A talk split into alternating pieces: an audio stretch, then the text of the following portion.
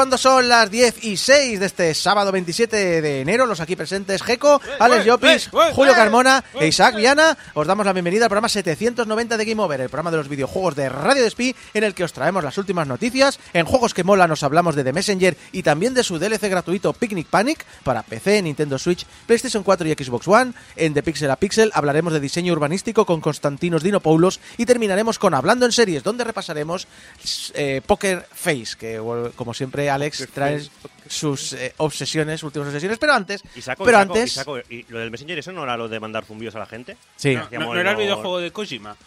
sí, es verdad, es el juego de, de Hideo Kojima. Pero antes, ¡Ah! ¡Oh! ¡Eh! ¡Oh! para los que lo vean en YouTube, ¡Ojo! ¡Ojo! nos han enviado una caja y no es eh, un, eh, ¿cómo se llama? un difusor de aromas como sale en la caja. Sí, aunque la Es, caja sea es un- desodorante. Exacto, es un, es un, es, es una indirecta, es ¿no? indirecta. No. Hemos llegado al estudio y hemos visto un paquete. Lo primero que hemos pensado es, ya está, por fin alguien nos ha enviado un paquete bomba, que es lo Sí, que hace ya 25 años que esperábamos. Estamos esperando a los TEDx, pero no han venido. Exacto, eh, el cuerpo me pide tierra, por fin vamos a morir. Eh, no, es un paquete de nuestro amigo Félix, que es eh, oyente veterano. eh, y nos ha enviado este papelito que pone, os sigo desde el 2006 más o menos, aunque en Twitter alguna vez he puesto que desde el 96, cosas de la edad. El caso es que a raíz de Mari y Débora, mi mujer ha empezado a escucharos sin tener ni idea de videojuegos. Bravo. Bravo. Bravo. Bravo. Os envía estas bufandas del Club de Fútbol Sala Femenino del que ella es presidenta. Gracias por todos estos momentos vividos con vosotros. Satán vive. y aquí tenemos... eh, ¡Ojo! Madre uy, uy. Vamos a ver, es Con los futboleros que somos todos, ¿eh? Sí, El programa. Lee bien el nombre del equipo. la única vez que voy a llevar algo de fútbol en mi vida.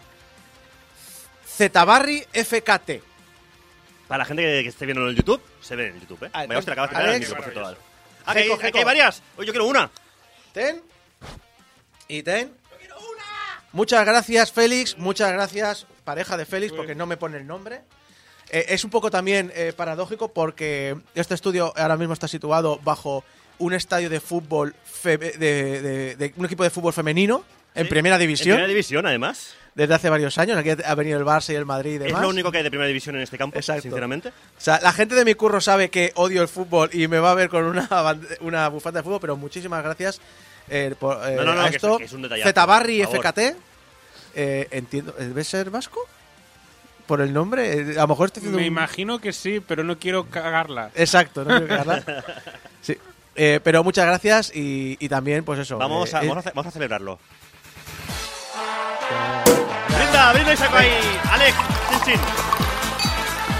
Con el, agua, aunque sea. Como somos viejos, ya tenemos una edad. Ya, hay que brindar con agua ya. Esto va, como siempre, a los recuerdos de Game Over, a todo el cariño que nos habéis enviado durante estos 25 años. Muchísimas gracias a todos. Pero ahora sí, vamos a. Vamos, perdón, a continuar con el programa porque mm, todos hemos visto esta semana una novedad muy esperada, Ajá. Que además contenía una polémica que nos ha podido quitar de encima. los, eh, bueno, sí, ya lo sabes, los Poké... Digo que el Kiryu, el Kiryu bueno, se ha convertido también en el Kiryu malo. ¿Cómo? A ver, ¿qué Kiryu? ¿De qué Kiryu estás hablando, ahora?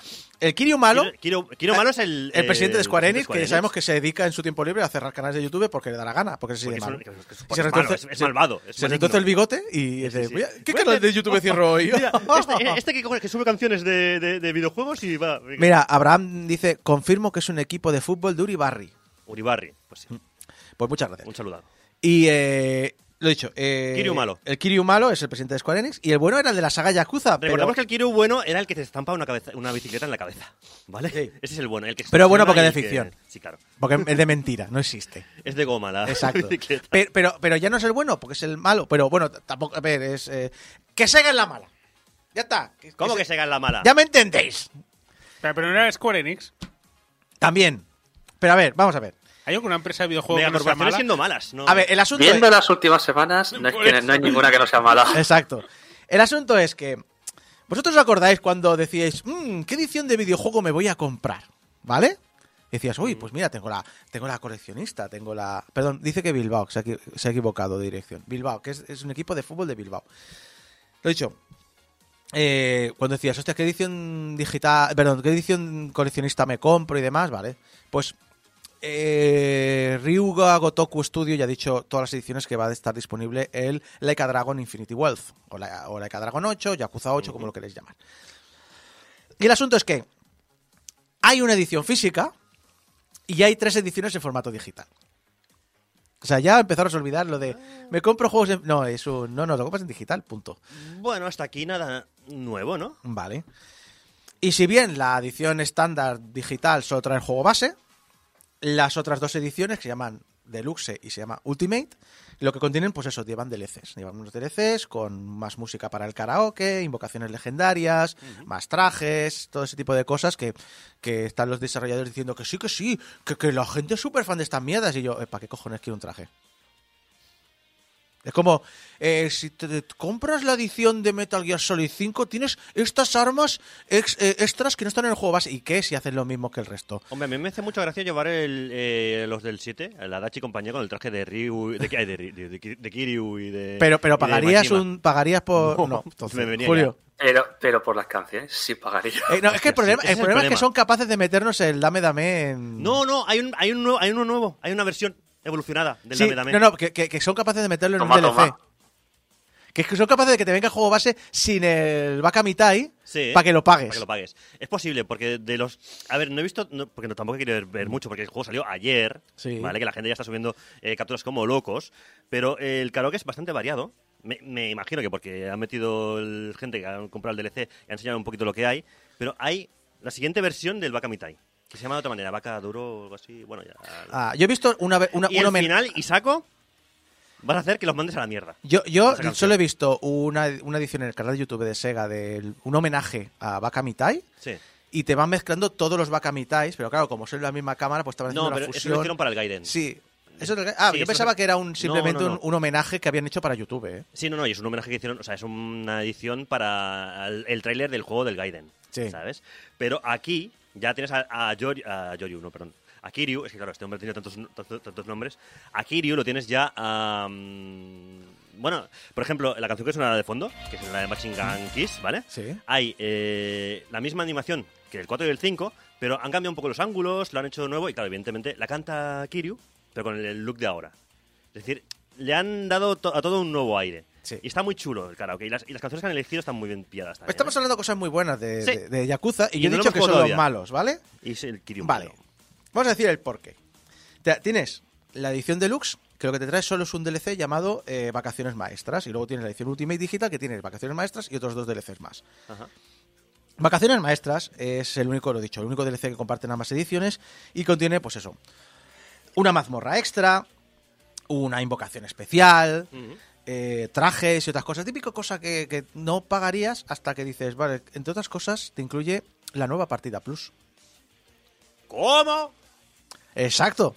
¿Cómo? Esa, esa opción tan común desde que la popularizó Chrono Trigger, pero que Sega ha decidido bloquear detrás de un DLC de pago. ¿El anterior tenía Game, Game Plus? ¿El nuevo Game Plus?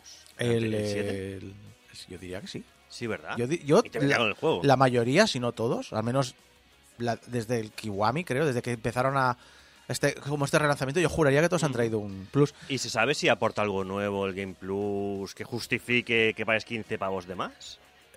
Claro, tú no pagas 15 pagos de más por el New Game Plus, tú pagas 15 pagos de más por un DLC que te incluye, pues lo he dicho, mazmorras, invocaciones, trajes, etcétera. Ujú. Ya, pero bueno, Y simplemente- lo demás Algo, algo que estaba ahí en la estantería en el borde ha hecho ¡pac! y se ha caído en el, en el DLC. estaba ahí, estaba ahí, ahí, ahí, ahí, ahí se ha caído de la mesa y ha entrado en la cajita del DLC. A ver, es un movimiento que no te compro. Valga la, la redundancia, ¿no? Pero si encima con el nuevo Game Plus me metes contenido extra solamente para Game Plus, es un poco mo- movimiento un poco cabrón. Porque claro, si metes una mazmorra extra nueva o cosas Sí. que solamente se desbloqueen en el New Game Plus, No, no, estás no, yo no he poco, dicho, comillas. yo no he dicho que esas cosas se desbloqueen en, el- en ese modo, ¿eh? Ah, ¿no? No, no, yo solo he dicho que te incluyen. Y entre otras cosas, el New Game Plus. El Kiryu malo. El Kiryu, Kiryu malo, el Kiryu malo. Total, ¿eh? Sí, sí. Ef- eh, el usuario de Reddit Megasomark eh, escribió a Sega preguntando si esto era correcto y efectivamente Sega confirmó que la nueva partida Plus viene solo disponible en el DLC Vacaciones Maestras. Y añadió, sí, nos gustan los dineros. ¿Qué pasa? Que también te digo que con lo que duran estos juegos yo no la voy a usar nunca, pero ¿qué cojones Sega? ¿Qué cojones? Pues sí. En fin, eh, ahora sí, la polémica de la semana. Palworld, el famoso Pokémon con pistolas de la compañía Pocket Pair, ha salido a la venta. Bueno, ha salido a la venta. Ha salido el acceso anticipado. Bueno, esto va a Es un ser- Early Access. Esto va a ser de esos que se tiran en eh, Early Access 5 años, ¿no? Es un Early Access a 30 pavos.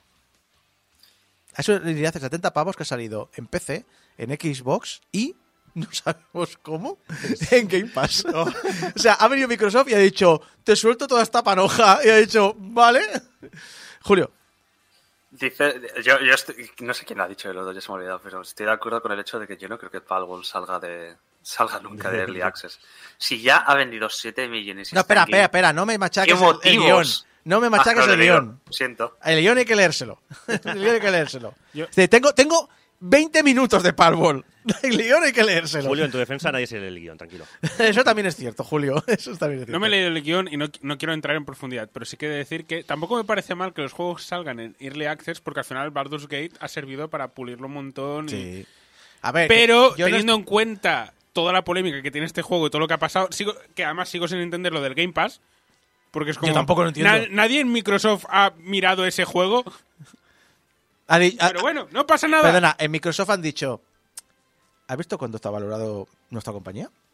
¿Has visto lo que pagamos por una empresa de videojuegos como, como Activision? ¿Has visto los- La- la... cantidad de empleados que podemos de- despedir en una semana? La fa- las facturas me sudan los cojones. Las facturas de, de abogados de Nintendo me sudan los huevos. Que hay que decir una cosa, que entre los gente que ha despedido Microsoft, uno de los departamentos que comentaban en Twitter esta semana, han despedido un, un departamento dedicado a los juegos en formato físico. O sea que ya sabéis que cómo va a salir la Xbox Series X Slim. Ya sabéis cómo va a ser. Vaya, vaya añito de despidos que llevamos, ¿eh? Vaya añito. Nos llevamos ya la mitad que todo el 2023 y todavía no acaba enero. Sí, sí. Lo dicho, eh, decir que ha ido muy bien. Muchísimo, pero vamos, eso es quedarse corto, porque en sus primeras ocho horas, en sus primeras ocho horas ya vendió un millón de copias. Y se puso el número uno, en esas primeras ocho horas, en el puesto de, de ingresos de Steam. Yo creo Y que una cosa así no la ahí. recordaba desde Cuphead. Pero Cuphead no hizo también como un millón de copias en plan los primeros días o las primeras horas. Pues ahora no caigo, ahora no tengo el recuerdo. Era Pero... un millón de copias, no sé. Pero- pero- fue un, pero- pero- fue un montón de ventas. Sí, recuerdo. es cierto que Cuphead creo que estaba detrás Microsoft eh, como productora y estuvo apoyándolo muy fuerte. como aquí parece. También es cierto. El asunto que, donde ha tenido. el- el- los datos que tenemos, porque son los únicos que son medianamente abiertos, son los de Steam. Y en Steam nadie le está apoyando, están por su cuenta. El asunto es que, claro, entonces lo pensamos rápidamente, los abogados de Nintendo, los abogados de Nintendo no, no dijeron nada. Y qué raro, Qué raro, ¿no? qué raro, no sé. Pero bueno, un millón de copias, sus ocho primeras horas. Eh, estos fueron las ventas del primer día, que salió un jueves. Pasado el fin de semana, es decir, el lunes, se conocieron las ventas de sus tres primeros días. Cuatro millones de copias vendidas en tres días. Pocket Pair, de este primer fin de semana, comentó más datos. Se ha llegado a vender 86.000 copias por hora. En Steam se ha convertido en el, en ese fin de semana, luego volveremos a eso, en ese fin de semana se convirtió en el quinto juego con más jugadores simultáneos de la historia, con 1,29 millones durante el primer fin de semana. Esto lo coloca, como bien señala la web gameindustry.biz, por encima de las máximas confluencias que tuvieron otros grandes como Cyberpunk 2077, Elden Ring o Baldur's Gate 3. Tela. Tela. De un juego que es un jajaja, eh, mira, Sí, sí, he, he mira. puesto Pokémon y le he puesto pistolas. A mí cómo se pegan de tiros entre ellos. ¿Hizo esto despertar a los abogados de Nintendo? A ver, espera. abogado, abogado. Abogado de del que Nintendo. Nintendo. Abogado. No, no dijeron nada. De hecho, hay que decir que eh, los abogados de Nintendo no han dicho nada en los dos o tres años que llevan el juego anunciado, ¿eh? También te digo, eh, eh, las App Store de muchos móviles están llenos de clones de, de Pokémon. Yo creo que daban por hecho que iba a ser algo cutre y no le debieron dar ni importancia. Hasta que Puede. ha pasado lo, todo lo que ha pasado. No, a ver, cutre es. Sí, sí, no, por eso. Pero claro, Eso luego, es innegable, sí. Sí, sí, sí. luego ha ganado el dinero que ha ganado y se ha descubierto lo que se ha descubierto. Un día más tarde se actualizaron estas estadísticas. Estamos hablando ya, cuatro días de venta. Vale, 6 millones de copias en sus primeros cuatro días. 1,86 millones de usuarios simultáneos en Steam, que ya lo colocaba en el segundo juego más jugado nunca con- de jugadores simultáneos y tan solo superado por PUBG, que tiene más de 3 millones. Esto, lanzamiento, obviamente, no estuvo exento de problemas. Y diréis, ya está, los abogados de Nintendo, ¿no? Sí, ¿no? No, ¿Abogado? los servidores que no daban abasto y los bugs presentes que acarrearon que ese primer fin de semana hu- hubieran más de 50.000 reportes de soporte eh, que bueno, básicamente saturaron todo el equipo. Obviamente, mucha gente ha destacado su sospechoso parecido con Pokémon.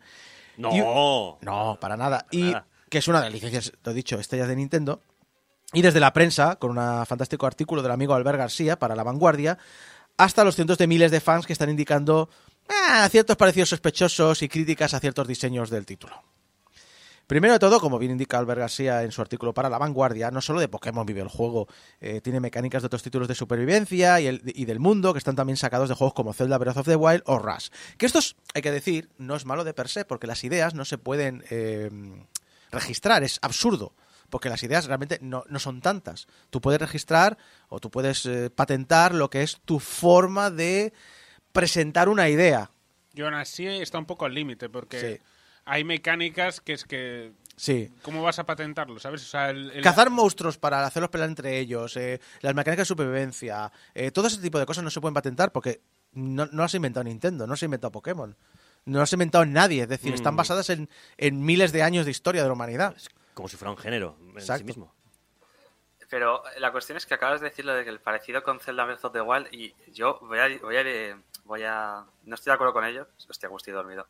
No por nada, sino porque para eso, para tener parecido con Breath of the Wild, esta compañía ya sacó su propio Breath of the Wild, que se llama Craftopia, que mezclaba Minecraft con eh, Genshin Impact y Breath of the Wild. Ah, que encima son reincidentes. No, no, que si sus incidentes también tienen un juego maravilloso que se llama I Art Impostor. Que Sí, utiliza- ahora voy a hablar de él, ahora voy a Este hablar lo de él. conozco, Este lo conozco. Y sí. has visto, has visto, ah, y vas a hablar también de su próximo clon, digo, juego. No, no creo Vale, que pues tengas tiempo para... Es Hollow Knight. Vale, bien. Pero, eh, pero es que sin paliativos, es Hollow Knight. Espera, espera, ¿esta gente va a, sacar, va a sacar el Silksong, esta gente, antes que el Silksong? Pues es probable, porque teniendo en cuenta que utilizan inteligencia artificial para sacar los juegos tampoco me tarden mucho. Vamos a volver a- al tema. Volvemos a indicar. No es malo el decir, he cogido esta idea de este juego y la he hecho mía. No pasa nada. Lo malo es, a veces, algunos ciertos parecidos. En concreto, o principalmente aquí, con cierto juego cazador de monstruos cookies. Hablemos de detalles. Por ejemplo, el uso de la inteligencia artificial. Si bien muchos usuarios de Twitter han analizado las partes de los diferentes monstruos y lo han comparado con los Monster originales, en plan de decir, mira, mm, cojo este monstruo y cojo este monstruo de Pokémon, de Pokémon, de Pokémon, me son muy parecidos y además si pongo un prom en la IA, pues me salen diseños también que podrían haber sido muy aprovechados allí. Pero bueno, no sé si lo mencionas, lo de los modelos que son idénticos. Sí, sí, lo menciono, lo menciono. Vale. Me hace gra- Por favor, o sea, leeros el guion, por favor. Porque lo que me jode es que ahora no vais a decir cosas que a lo mejor no incluyen en el guion y sí que quiero que me comentéis. No, lo dicho, es que sí, es que es cierto, es que han sacado muchas de estas cosas los usuarios de Twitter, porque... Pero no solo esas, por ejemplo. Otros usuarios han sacado a, re- a relación lo que acaba de decir Julio, que es que este director de la empresa, este director ejecutivo, y esta empresa ya ha tenido relaciones con la inteligencia artificial. AI, Arte Imposter, era un tema de una, usar IAs generativas para descubrir al impostor de un juego multijugador. Que el juego, ya he dicho, he visto el tráiler y la idea es buena, está chula, está bien, es interesante. Y además, el director ejecutivo de Pocket Pair, que es Takuro Mizobe, ha alabado eh, las IAs generativas en el pasado en Twitter. Y todos estos usuarios de Twitter los han sacado. Y luego, eh, también tampoco ayuda que el propio Mizobe comentó que los 100 conceptos de personajes fueron creados por una simple estudiante de posgrado que además, en palabras del director, estaba recién licenciada y había solicitado trabajo en casi 100 empresas, pero fracasó en todas. Y ahora dibuja la mayoría de personajes de Palworld. Ah, esta debe ser la colombiana que trabajó en Ghibli. Pero claro, si tú pasas, eh, eh, Alex, tú pasas a decir a una chica, la que ha diseñado 100 diseños de personajes es una persona que acaba de salir de la carrera, que no ha entrado, no tiene ninguna experiencia profesional, que no la han querido fichar en 100 empresas, que eso sí, eso es irrelevante porque las entrevistas de abajo son las que son, ya lo sabemos. Pero la responsable de crear 100 personajes en cuánto tiempo? Dos minutos. Tiene pinta. Ah, ah. En, en- en la cafe, en un Starbucks sentada en, eh, o sea, y lo que se han forrado es que es que Sí, sí, sí. es que- Y que además ayuda mucho menos saber que el equipo, cuando empezó Palworld, tampoco tenía un equipo de animación. Que estamos diciendo animar entre personajes y los protagonistas y ¿qué? 150, 200 ah, modelos 3D? pues que encima seguro con- cogieron a la estudiante seguro por pagar una mierda. Eh, eh, es que- Eh, pues vamos, a ir, vamos a ir al tema del dinero también. A, a ver, al director, al antiguo director jurídico de The Pokémon Company, Don McGowan, le han preguntado la, el Web Game File sobre la polémica y la respuesta fue: Esto parece la típica tontería de estafa que vería mil veces al año cuando era director jurídico de Pokémon. Me sorprende que haya llegado tan lejos. ¿Abogados? ¿Dónde están los abogados? abogado, abogado. están echándose una siesta. Sí, sí, porque este es ex director jurídico. Sí, sí. Este no está. No, no, este es el que llevaba todo el tema jurídico, todo el que decía, "Eh, aquí, aquí hay unos trabajando en una ROM de, del Illusion of Time. También hay que Vamos. decir que la gente es eh, un poco a veces eh, calmaos, ¿eh? Porque Sí. obviamente Mizobe también ha tenido su guerra en las redes y en su blog sobre el tema, ha defendido al equipo de desarrollo y ha indicado que están recibiendo muchos mensajes de abuso y acoso a sus artistas, aparte de tweets que rozan las amenazas de muerte, que eso obviamente nunca. Es decir, no hay ninguna justificación, ninguna, absolutamente ninguna, para acosar, para abusar, para enviar mensajes de odio, para hacer amenazas de Por muerte. ningún motivo, Por además. ningún No motivo, nunca jamás. Pero claro, y aquí venimos a lo que comentabas, Alex. En Twitter hay mucha gente con experiencia en modelo 3D. Un poco lo que pasó con Elon Musk, que pues yo pensaba que Elon Musk era un tío muy listo hasta que se puso a hablar de programación en Twitter y que eso yo, yo sí que controlo, porque Twitter está lleno de programadores. Y entonces me di cuenta que era muy tonto. Y entonces empecé a pensar, hostia, pues que de esas cosas que yo pensaba que era tan listo, a lo mejor no era tan listo. Tardaron en darse cuenta. Y entonces, claro, hay mucha gente con experiencia en modelado 3D que está mostrando cómo los perfiles de los diferentes personajes son idénticos con los modelos originales de monstruos de Pokémon. Algo que varios animadores han indicado que son extremadamente. Es algo extremadamente improbable que ocurra con modelos sueltos y mucho menos que se produzca con tantos.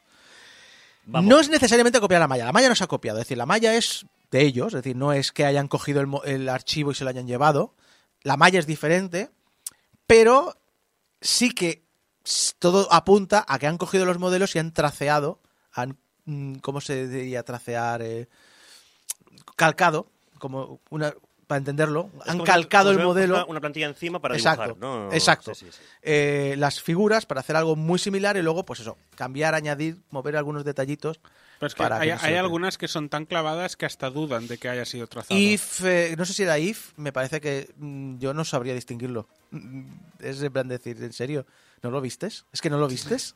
Son, o sea, yo todo, todo, todos estos vídeos me estoy imaginando a la gente de Microsoft en su, en su despacho viendo el juego y nadie se levantó a decir, oye, esto no es exactamente igual que un Pokémon. O sea, ¿qué ha pasado aquí? Ha, pa- ha pasado que, que ha, que ha entrado Phil Spencer y ha dicho ¡Por fin tenemos un Pokémon! ¡Por fin tenemos un Pokémon! ¡Suéltale la panoja, Julio! Si es que sospecho que precisamente lo contrario. Hostia, esto se parece mucho a un Pokémon. Pero, lo pero nuestro equipo jurídico nos asegura que no lo suficiente como para que haya una denuncia.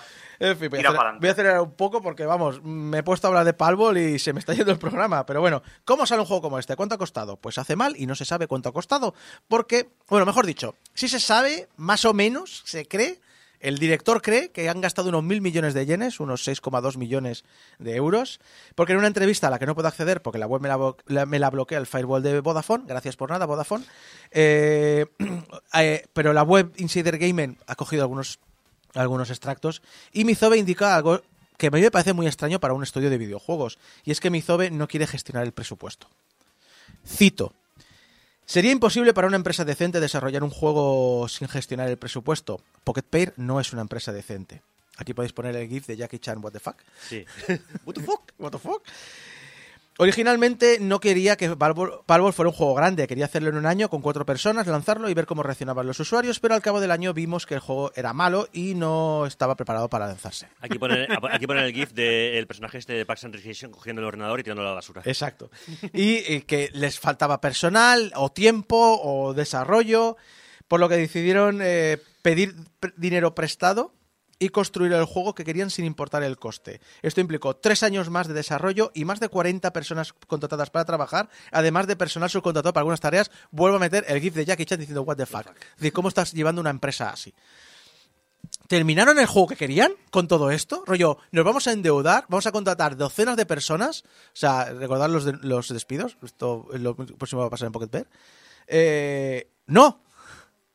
Porque como Mizobe indica, el juego apenas está listo para entrar en Early Access y dista mucho de estar completo. De momento se encuentra en un estado en el que puede salir al mundo. ¿Qué cojones tienes, de verdad, de Mizobe? ¿Qué cojones tienes? O sea, me dices que esto es una empresa española y me lo creería. Si la compañía insiste que no han copiado a Pokémon, pero la gente lo llama Pokémon con pistolas, no pasa nada, porque los usuarios llegan al rescate.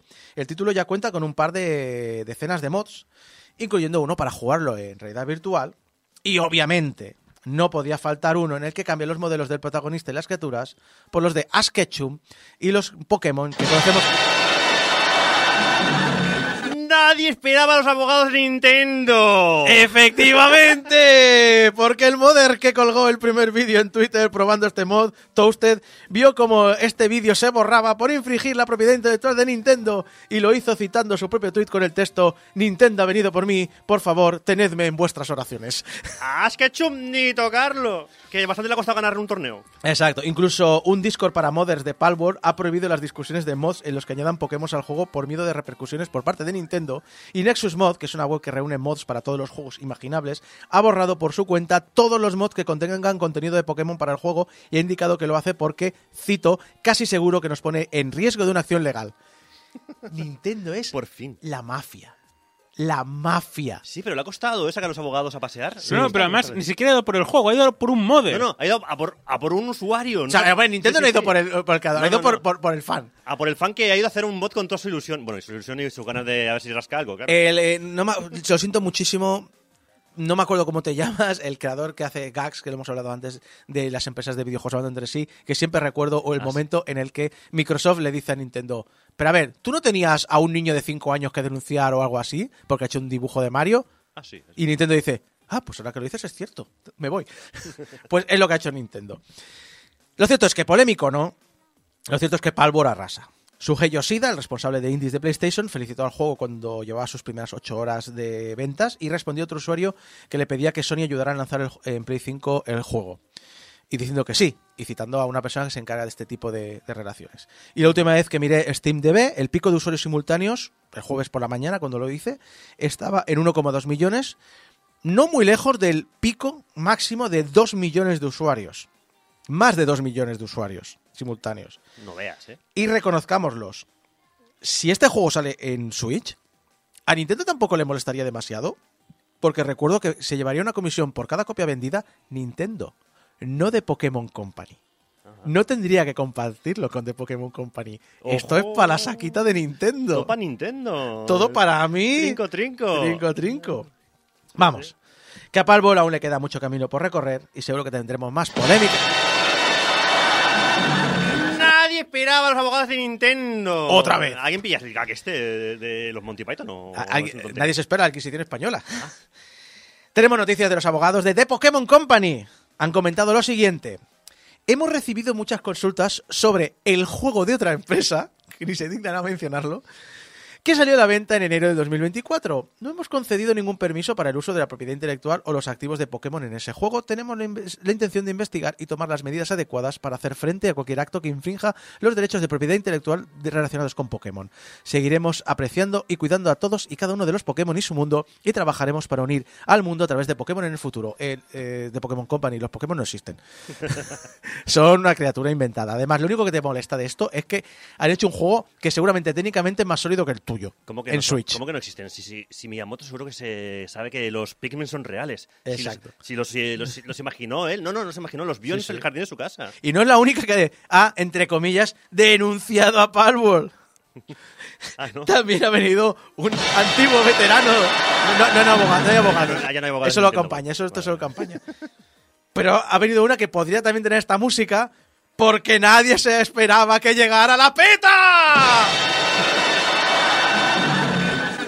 IGN comenta que una de las cosas incluidas en el juego es cazar poké- eh, perdón, cazar pals para conseguir aceites y comida. O sea, te los rebanitas, los rebanas, te haces un entrecot de, de Eevee a la plancha y te lo comes. Pero eso no lo puedes hacer también en muchos juegos. Pues eh, también lo puedes hacer en Palbol y a eso la PETA no le gusta. Ha pedido, ha pedido que se incluyan opciones veganas para evitar esto. Lo único que hay en el juego A ver, similar a esto es que puedes comer bayas y pan, pero dicen que IGN no, no- dice que no es muy eficiente. Espera, espera, Isaco. O sea, es un juego en el que hay Pokémon con pistolas y ametralladoras que se pegan tiros entre ellos y lo que le molesta a la PETA es que no hayan opciones veganas. Pero, perdona, que los Pokémon se maten con armas de asalto es algo de una selección K-47. natural. Claro, claro. Porque es natural que se vayan a, a comprarse un rifle. en- Hay, hay- hay una escena en el tráiler que se les ve a una habitación llena de pals eh, montando una, una R de estos. Pero todos como si fuera así una cadena de montaje. No hay más preguntas. Ya, ya está. No hay más preguntas, señoría.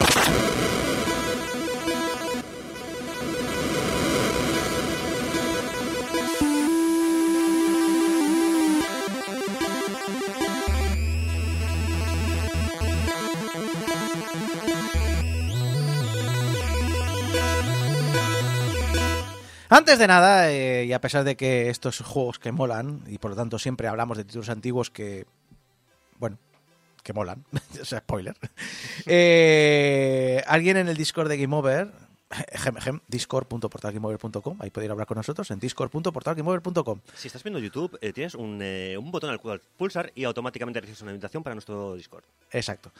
Eh, pues lo dicho, alguien comentó Game Over, el único programa que analiza juegos que me he pasado. Y os voy a ser sincero, eh, no he comentado esto antes de este juego porque pensaba que ya lo habíamos analizado. Estaba Que convencido. ser. ¿De qué año es este juego, Isaac? Es que tengo el recuerdo de que alguien dijo, es que no llevamos al héroe del, del juego, llevamos al mensajero. Pues se llama The Messenger. Claro. No eres. eh, no es un. Hay un mundo que hay que salvar. Es un. No, hay el héroe y te ha dicho, oye, lleva este mensaje al- a, la cima de la montaña. Y ya está.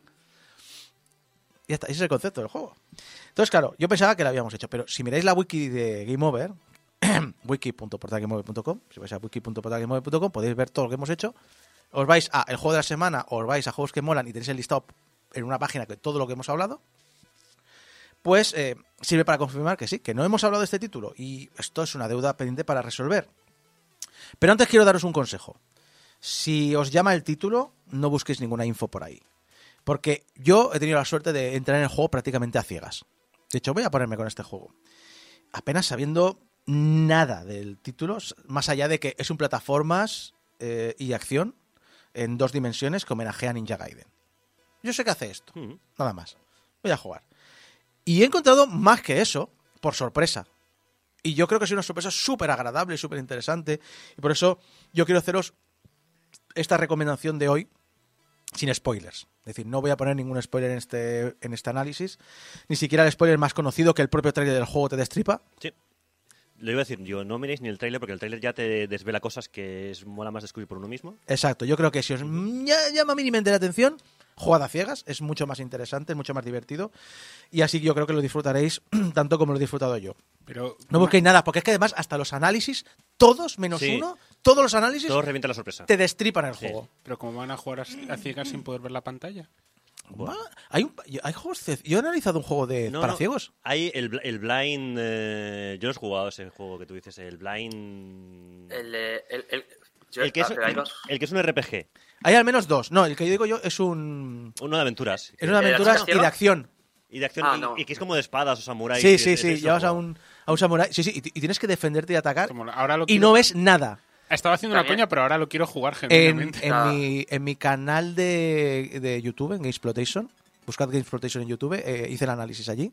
Y es súper interesante porque tiene la pantalla en, en negro o en gris y, y con el sonido sabes qué has de hacer. Problema, que el juego está en, en francés y en alemán, si no me equivoco. O algo Ta- así. también, hay uno que habla, también hay uno que es el paseo de una chica ciega intentando salir de su casa y llegando al pueblo. Sí, sí, el. Ice, es muy chulo también. Sí, sí, sí. Y a chat, si lo habéis disfrutado, chitón. no digáis nada, dejad que la gente lo descubra por su cuenta.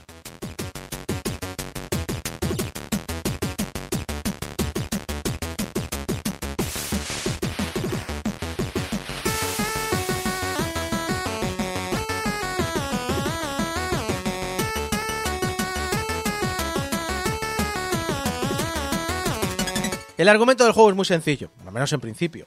Y recalco lo de en principio.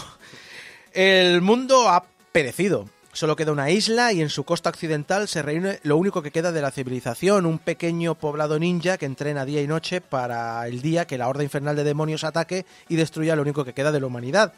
Pero una profecía promete que desde el mar del oeste llegará un héroe que cambiará el destino del mundo. Esto es importante.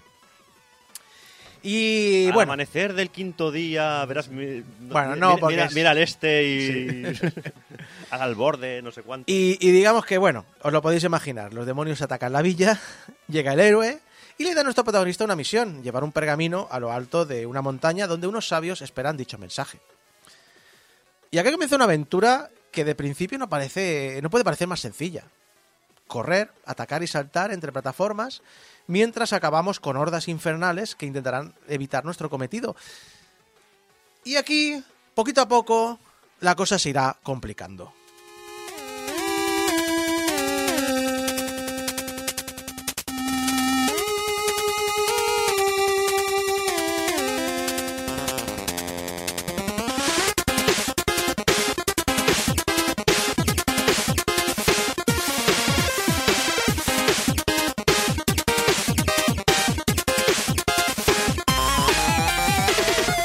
The Messenger es la ópera prima de Sabotage, un estudio canadiense que con apenas dos títulos en el mercado ya ha sabido ganarse al fandom.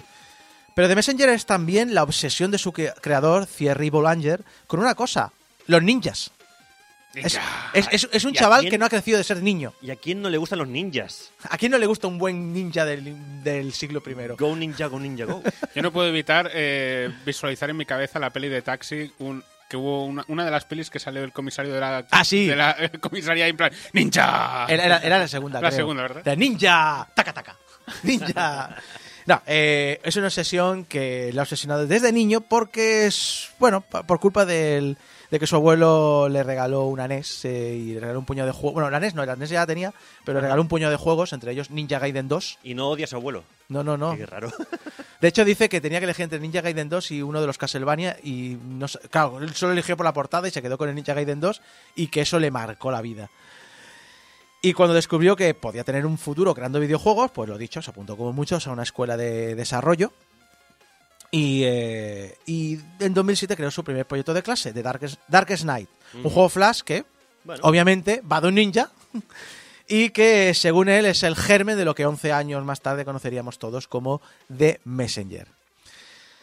Y lo cierto es que es impresionante lo que ha logrado en este tiempo. Porque es cierto que desde que estudió hasta que montó su empresa han pasado unos 10 años en el que ha estado, pues eso, trabajando en diferentes campos de la industria antes de crear su estudio. Pero quiero destacar esto. The Messenger es un juegazo. Es el primer título de esta empresa. Sí, sí, sí. Es el primer juego de, de- de esta empresa, un juego tan remarcable, un juego que es tan sólido, un juego que es tan apreciado tanto por la prensa como por el público. Esto solo destaca la calidad de la gente que hay detrás. Yo te diría que además eso es un juego que tiene ganas de sorprender. Porque, claro, estás medio dejando caer de que no es todo lo que aparenta. A ver, que a lo mejor estamos vendiéndolo mucho.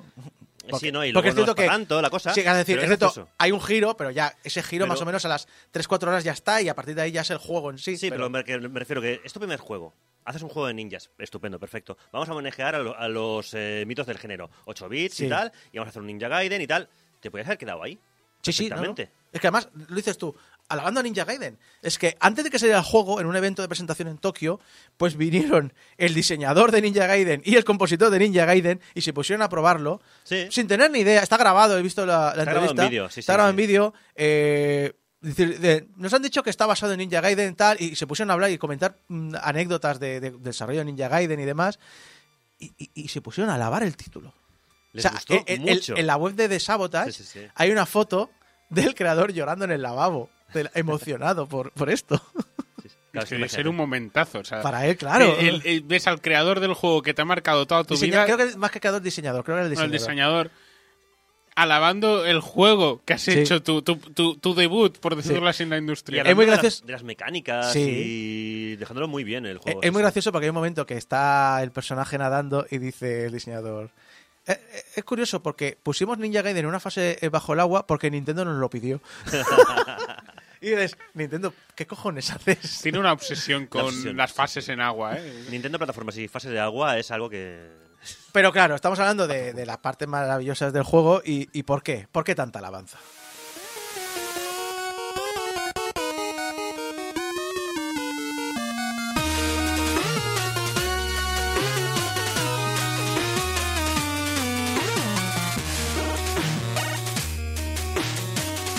Pues como siempre, o como yo defiendo siempre, los videojuegos empiezan, o sea, viven y mueren por la jugabilidad y en esto lo hace muy bien.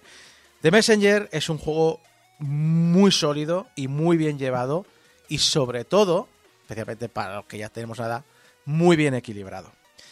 Y es que, claro, la primera queja que puede tener un hardcore con este juego, sobre todo si, si está con las ganas de pegarse un toñazo, es que Sí. yo quiero que todos los juegos sean como Dark Souls y si no juegas a Dark Souls eres un mierda de jugador y no eres Em. gamer, eres una mierda.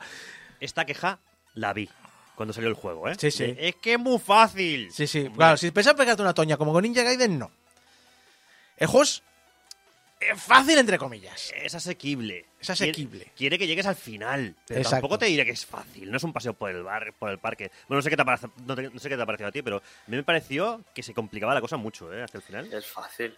Eh, Es a fácil al ver, principio, mm, yo creo. Lo que pasa es que al, al final está- has aprendido tanto a utilizar todas las habilidades y eres un dios ninja que en realidad eh, fases que serían complicadas no lo son porque la, la- la evolución que tú has tenido como jugador es muy grande. exacto. O sea, el juego en sí, la parte, lo que es leería la, la historia, es fácil.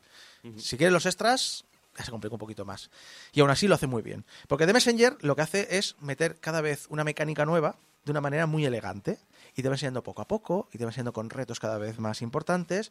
Y cuando más vamos adelantando el juego, empieza a gestionar eh, la mezcla de estas mecánicas para que tú las vayas usando poco a poco y te vayas eso, pues sintiéndote bien, sintiendo- las combina de una manera soberbia y te sientes como mejor jugador.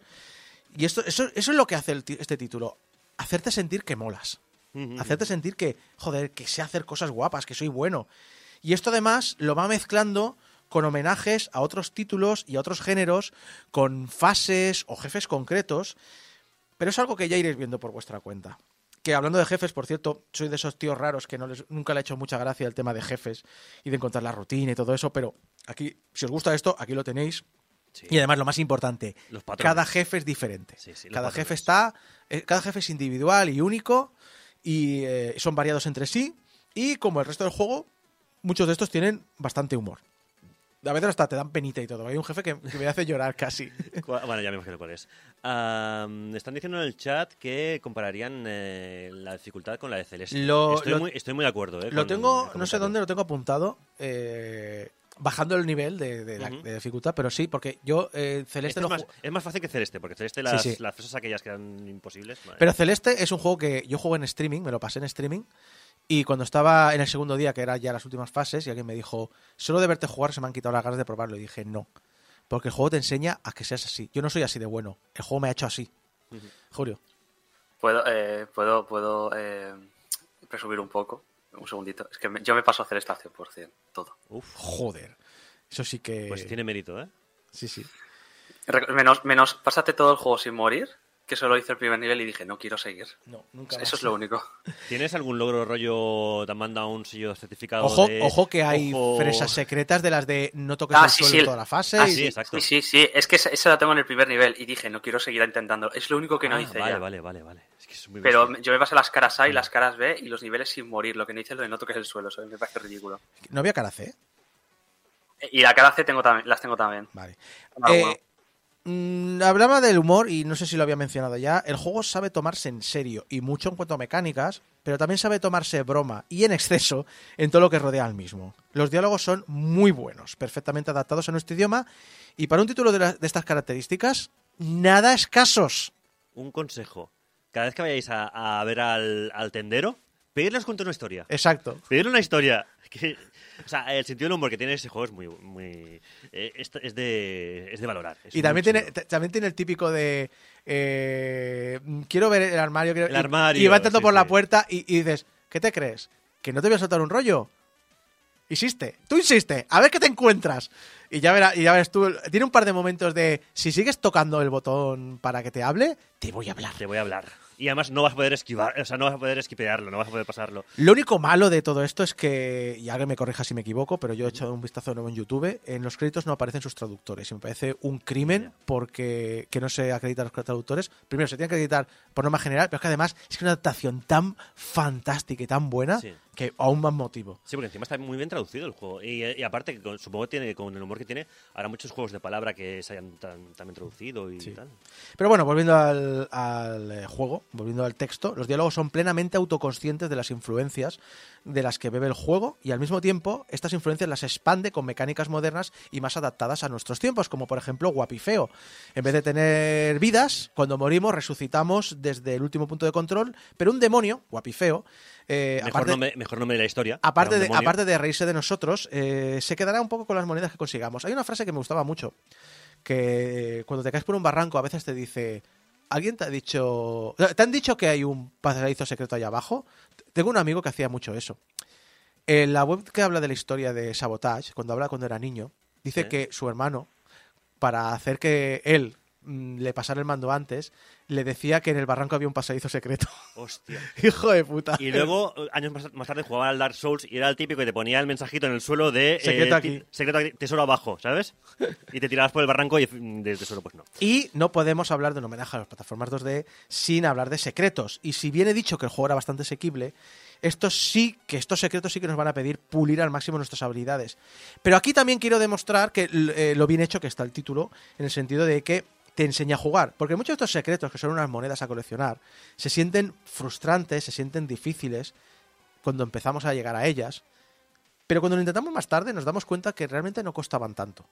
De hecho, que somos mucho mejores de lo que pensábamos. Y es el momento que te das cuenta cómo, cómo te ha hecho el juego hacer crecer como jugador. Sí, un poco lo que decíamos antes. Mm. O sea, este juego te hace mejorar sin darte tu cuenta, porque te van añadiendo las, las mecánicas tan poco a poco Sí. que cuando acabas, eh, bueno, cuando llevas ya un rato que ya usas más eh, herramientas, eh, que puedes hacer dobles saltos que ni te esperabas que hicieras, podías hacer al principio, o sea, te sientes Dios. Y si esto nos vale, si no eres viejo y con poco tiempo libre como lo soy yo, y quieres demostrar al mundo lo hardcore que realmente eres, tienes Picnic Panic. Picnic Panic es un DLC gratuito que añade tres horas más de juego, pero es más difícil que el título base. Y sus coleccionables también. Sus coleccionables me han hecho cagar, eh, expresar mis frustraciones en más de una ocasión. Y si aún así os sabe poco, este DLC tiene también sus propios mm, secretos desbloqueables, sus propias mm, monedas, por decirlo de alguna manera, que permiten desbloquear luego algo para el New Game Plus. Ya sabéis, esas cosas que Oh, no vaya. incluye el Like a Dragon nuevo, Mira, a salvo que pagues. Quizás Sega debería aprender de Sabotage Studios en aportar a los fans más pidiendo menos.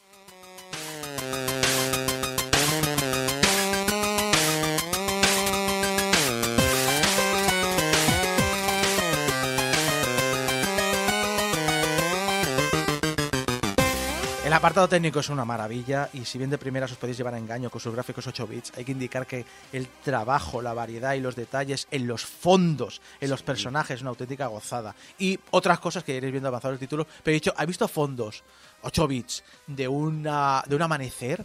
No, que he no. dicho, maravilla. Es que, a ver, son esos 8 bits que eh, tú dices que son 8 bits, pero en la época eran imposibles. O sea, tú y yo que hemos visto esa época, esos 8 bits, que dices, sí, claro, evidentemente está hecho en 8 bits, pero eso en los 80, los 90 era imposible. Y hay que tener en cuenta además que estamos haciendo gráficos 8 bits en alta resolución, lo cual también es complicado de narices. Que a veces pa- parece que menospreciamos muchas veces el, el estilo pixel, cuando el estilo pixel requiere muchísimo trabajo, sí. muchísimo. Y también hay que hablar de la música, que rezuma estilo y mucha comprensión de cómo nos motivan sus compases a la hora de avanzar. También como los gráficos tienen sus secretos, que ya queréis saber en su momento, pero como alguien dijo en el chat, eh, dice, no tiene sentido que la música sea tan buena. No, no, es una pasada, ¿eh? Además, estoy súper contento porque eh, has traído al programa una de las bandas sonoras que más me han gustado Sí. en los últimos tiempos. Y cuando digo últimos tiempos, ¿de qué año era este juego, hemos dicho? Del 18, Fíjate, ya tiene 5 años, ¿eh? 6. O 6, claro, 2024. Claro, 2024. es verdad. Y eh, el- también está el sonido, que aquí cumple. Yo tampoco los sonidos, eh, raras veces me... Claro, es un juego que no tiene voces, eso también hay que entenderlo. Entonces, mm, está bien, tampoco es que flipemos, porque es como te imaginas cómo sonaría una NES sobredimensionada, y es un poco más o menos así, pero que tampoco le pedimos más.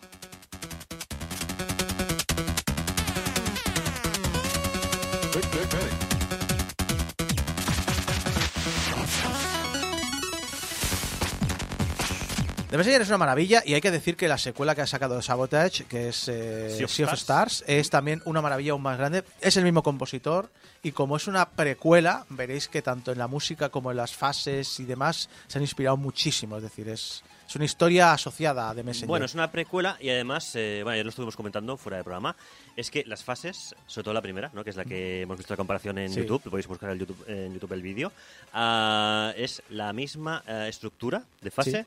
La y las canciones son eh, las mismas, solo que varían lo- o el Sí. tono, o el ritmo, o el tempo de la Ah, canción. Pero a mí me alucina que Sea of Stars haya cogido las fases 2D, plataformas de The Messenger, y las haya convertido en un, en un mundo rollo Secret of Mana, Es un secreto humana. Ujú.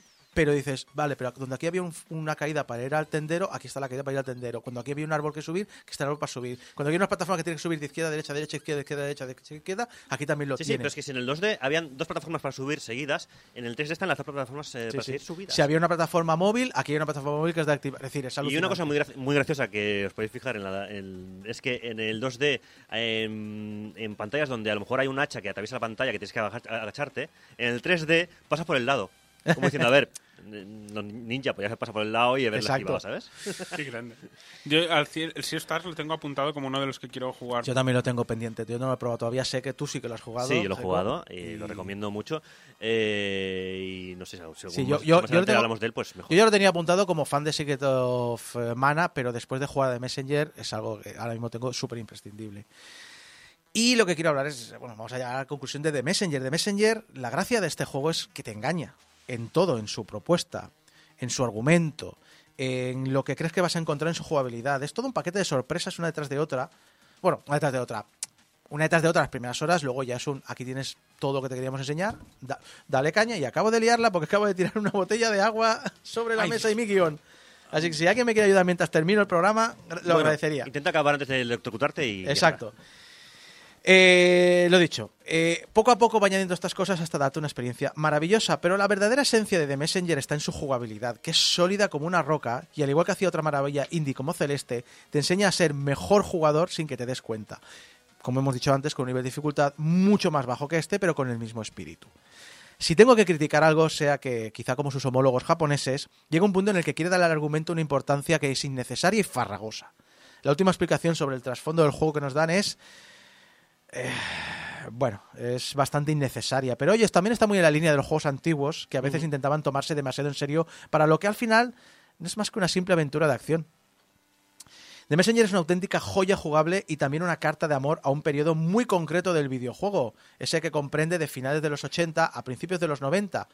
un periodo quizá muy centrado en los Estados Unidos y en esos niños que, o, o Canadá también, podemos hablar, porque creo que es canadiense, estudio es canadiense, El Y en- es canadiense, si no me Sí, equivoco. sí. Y en esos niños que, y niñas que con máquinas más avanzadas en el mercado, pues sus padres decían, ¿qué le regalo al niño? ¿La consola? Eh, ¿Cuál es la, la barata? ¿La NES? Pues venga, te regalo una consola antigua, una consola barata con juegos antiguos para que se, eh, para que se entretengan. Pero aún así, siendo algo tan concreto, qué bien lo hace.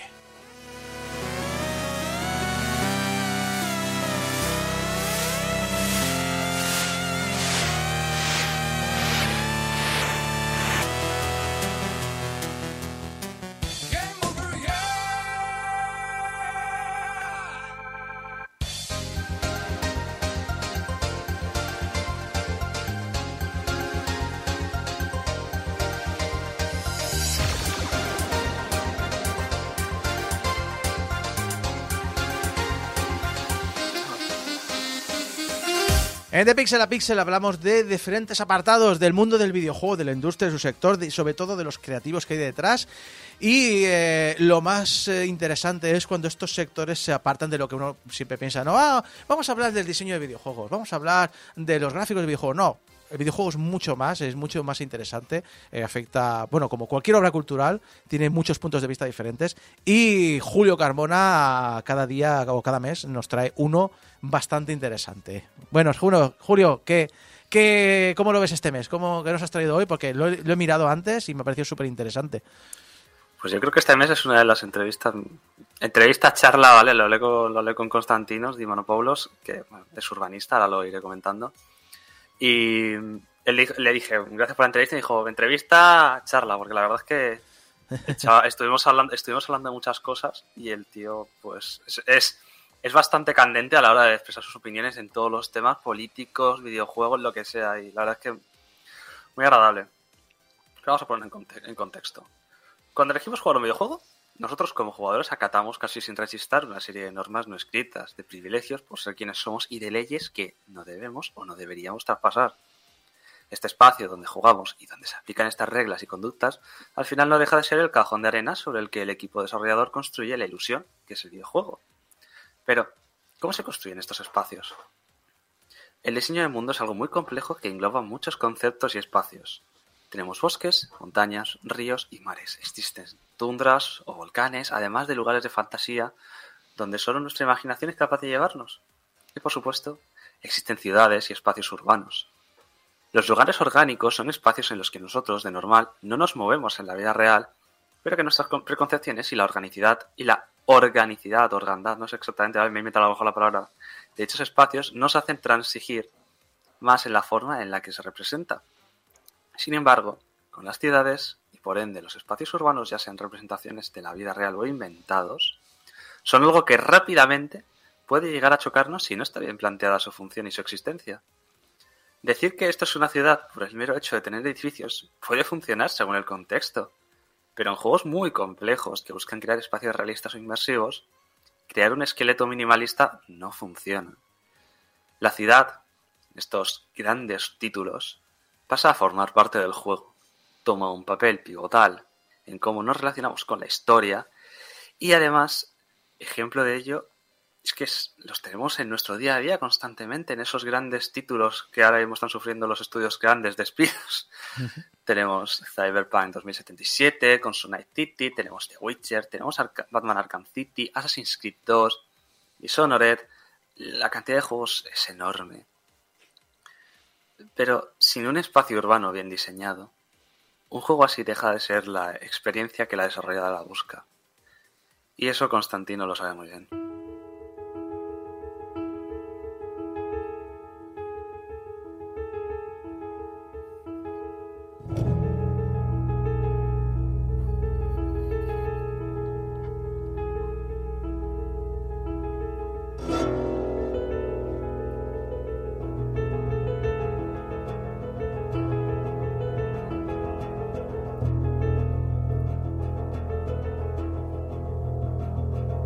Constantinos Dimonopoulos es ingeniero urbanístico, pero su pasión por los videojuegos lo ha llevado a acercar estos conocimientos a la industria como asesor y diseñador de ciudades virtuales.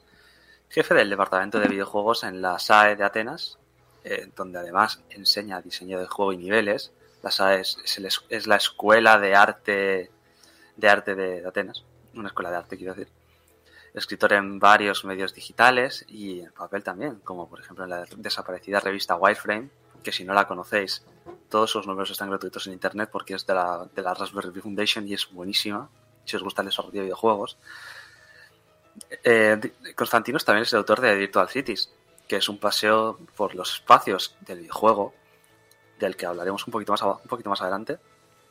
Y además también consultor y diseñador en múltiples empresas, como por ejemplo Zaum, que a lo mejor os suena por haber hecho Disco Elysium, él no trabajó en él, en la empresa Age of Mythos, o eh, también en videojuegos específicamente, como por ejemplo The Sinking City, que salió creo que el año pasado o hace dos como mucho.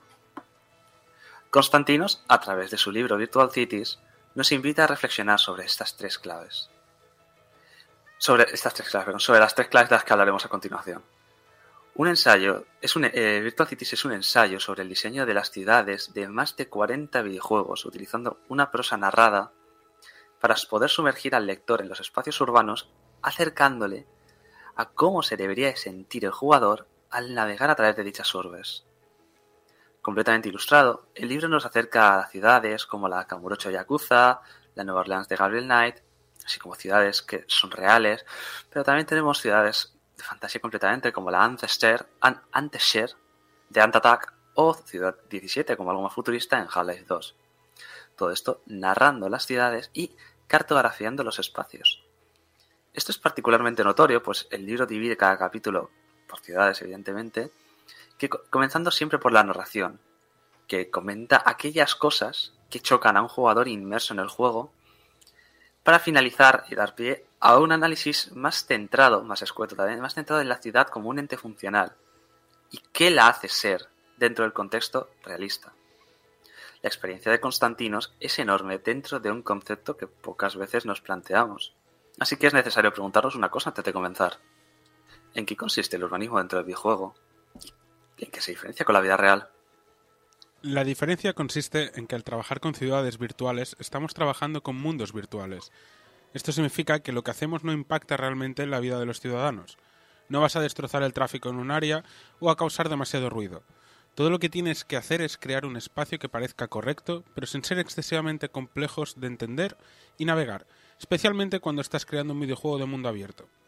La planificación y diseño estándar establece que tenemos, tendemos a hacer nuestras ciudades más navegables y fáciles de mapear mentalmente, que es algo que los videojuegos ya aplicaban hasta cierto punto de manera instintiva. Si escuchas a un diseñador hablar sobre cómo plantean los niveles para intentar llevar al jugador de un sitio a otro y cómo hacen para que puedan orientarse ellos mismos, verás cómo las técnicas que describen parecen un redescubrimiento de las técnicas que la planificación de ciudades lleva usando durante las últimas décadas, por lo menos.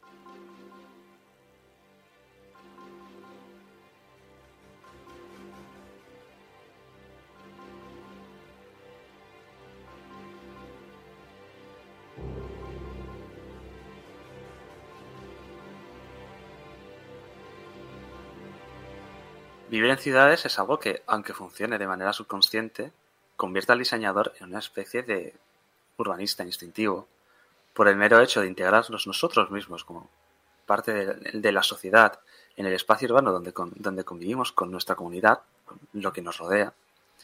Aunque sean ciudades grandes o sean ciudades más pequeñas, esto funciona para enseñarnos qué sirve, qué es correcto y qué no lo es dentro de un espacio en nuestro hábitat. Incluso con la suficiente atención al detalle y un poquito de conocimientos previos, se puede deducir por qué ciertas carteras o edificios o ciertos hitos se construyeron ahí, se construyeron así. Y todo esto entrando dentro de la doble disciplinar que es el urbanismo con la historia. Esto siempre me acuerdo de una anécdota que me, contó Isaac sobre Abraham. De aquí pasaba un río, ¿verdad? Y la gente se flipaba. Sí, sí. El, reconocer por el trazado de la calle que esa calle se había construido alrededor de una riera o un río y, y, y ver ese tipo de cosas. A mí se me dejó flipado. Volviendo a Virtual Cities, hilando con las claves para construir una ciudad virtual, podemos ver que no es necesario tampoco poseer una cantidad de recursos casi infinita para recrear una ciudad. Ant Attack, aparecido en 1983 para el Spectrum ZX, contiene la ciudad de Antest Antescher, no sé pronunciar esto, Antescher, perfectamente creíble gracias a la ilusión construida por su creador Sandy White. Lo inteligente con el juego es que tenía ese nivel de abstracción que las capacidades del ZX Spectrum requería. Así que tenías que mantener las cosas simples y tenías que mantenerlas simbólicas. No tienes por qué tener una ciudad, sino lo que simboliza la ciudad. Y ya es que esta es una ciudad misteriosa en ruinas, puedes salir... Y ya es Ya que que esta es- No, una ya, ciudad- ya- ya que esta, ya que esta, que me equivoco. Ah, vale. Ya que esta es una ciudad misteriosa en ruinas, puedes salir al paso simplemente manteniendo los elementos más importantes, las pirámides, los supuestos jardines antiguos. Vamos, lo más importante. Y abstrayendo esto, simplificando las cosas para que tengan sentido, lo cual es impresionante con una tecnología isométrica tridimensional que se asemejaba a lo que ahora conocemos como mundo abierto, lo hacía algo evocador e impresionante, introduciéndote a la ciudad y dándote lo suficiente para que el cerebro rellenase los detalles y recreara el patrón completo de lo que era la ciudad. Hay que decir que estamos hablando de muchas ciudades, realistas o no, pero Barcelona en The Willman no la mencionamos. Eh, no, porque no está en el libro, pero podría haberla metido. pero Podría, no me o, o a lo mejor no, no era necesario. Bueno, yo me acuerdo, vete a Project Gotham Racing 2, Sí. que, tienes la- que subes por la calle de Correos a toda castaña. Sí, sí. Y ahí no cabe un coche... No, y aún así es más realista que The Willman. Eso es verdad. Re- Hostia, pues Constantino os estaba diciendo que quería sacar una segunda edición. Recordádmelo que se lo comenté, ¿vale? Sería buenísimo. Por supuesto, todo esto no es lo único que hay que tomar en cuenta a la hora de construir una ciudad. Constantino desarrolla mm, mucho más la idea de lo que hace que una ciudad sea real para un jugador. Eso es una parte. Debes crear algo convincente, pero también tienes que crear algo que sea abstracto, pero que mantenga la ilusión de tamaño. No puedes crear una ciudad entera en escala 1 a 1. Si coges, por ejemplo, Night City y alejamos la perspectiva, puedes ver como si la comparamos con una ciudad pequeña, eh, con una ciudad pequeña, puedes ver que Night City es muy simple. Simplemente el número mismo de edificios es insu- insuficiente para crear sensación de tamaño por sí mismo. Pero la cuestión es que tienes que tomar esos recursos y materiales limitados, que son limitados incluso aunque seas alguien tan experimentado y grande como Rockstar North o CD Projekt Red, y organizarlos de manera que los jugadores crean realmente estar dentro de una metrópolis. Una ciudad es, al final, la suma de sus elementos y la magia del videojuego es presentarnos una gran, es presentarnos una gran metrópolis a través de sus edificios más representativos. Similar a como podemos entender Rapture como una gran ciudad submarina con todas las facilidades y servicios que una población debe poseer, 2K Boston y Rational Games para el resto de juegos lanzados, solamente en ese se llamaban 2K Boston, logra aplicar esto gracias a que los paisajes que vemos a través de los pasillos que conectan los diferentes escenarios del juego nos muestran lo que es la ciudad, nos muestran lo que es esa sensación de, magnitud. Si entendemos cada una de las zonas de Bioshock como nodos interconectados, ese gran grafo bide- eh, bidireccional, nos es- ese- es- este gran conjunto de, de- de nodos bidireccionales, este grafo, nos expone en sus conexiones a la ilusión de grandeza. Pero, aunque tratemos de recrear una ciudad y hacerla verosímil, hay una cosa en la que no podemos caer en el error, es que no podemos confundirnos.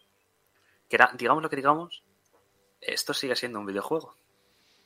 La tercera cosa a tener en cuenta, aparte de esta abstracción y la sensación de tamaño, es que la ciudad tiene que ser divertida de jugar. Tiene que ser capaz de soportar el gameplay, de estar coordinada con la estructura narrativa y de permitir nuevas oportunidades para el gameplay, como demuestran los Souls, creando desafíos en el diseño de niveles que desembocan en espacios jugables. Estas son las cosas que tienes que hacer. Si quieres hacer que tu ciudad sea memorable, interesante o única, tienes que pensar en ello.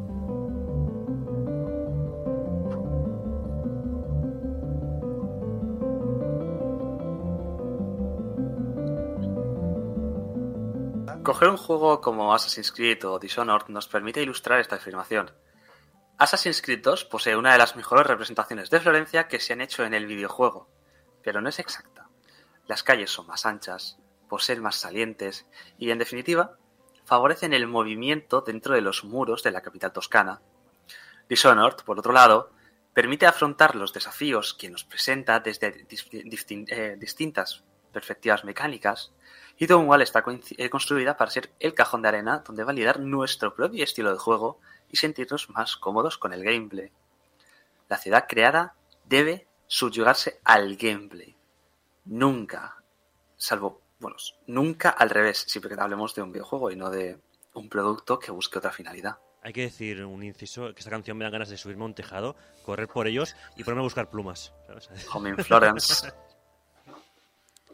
Creo que, primero de todo, incluso aunque te aproximes a la organización de espacios con una gran sensibilidad, tienes que mantener constantemente el gameplay y la diversión en mente. Obviamente no tiene que ser así en todas y cada una de las circunstancias, pero generalmente la regla de oro cada vez que exista un conflicto entre crear un urbanismo convincente o una arquitectura realista y el gameplay gana el gameplay. Puedes intentar ajustarlo todo lo que puedas, pero nunca rompas algo que sea divertido para hacerlo más realista. La gente solo notará que algo va mal si muchas cosas están mal. Si una o dos cosas no son exactas, probablemente o no se den cuenta o no les importará. Si son demasiadas, la ilusión de inversión comenzará a derrumbarse y tu juego puede comenzar a chocar y parecer falso. Pero si no llegas a eso, la gente estará dispuesta a crear, a crear, a creer en lo que hay, a pagar dinero y más importante, a gastar su valioso tiempo libre en tu juego para pasar un buen rato. Así que lo primero de todo es centrarse en el gameplay y a continuación aprovechar las diferentes cosas que las ciudades nos aportan o las cosas que puedan parecer interesantes o divertidas en una ciudad. Por ejemplo, un teleférico. Eso podría funcionar en una ciudad con varios niveles de altura. En una montaña, vale. Esto da pie a algo memorable, pero también es una forma divertida de viajar, lo cual es original. ¿Y cómo puedes hacer los teleféricos entretenidos y no algo aburrido como salido de una feria?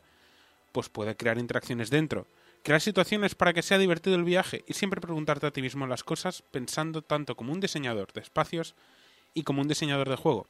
Pregúntate siempre por qué algo está ahí y responde a esto como un jugador.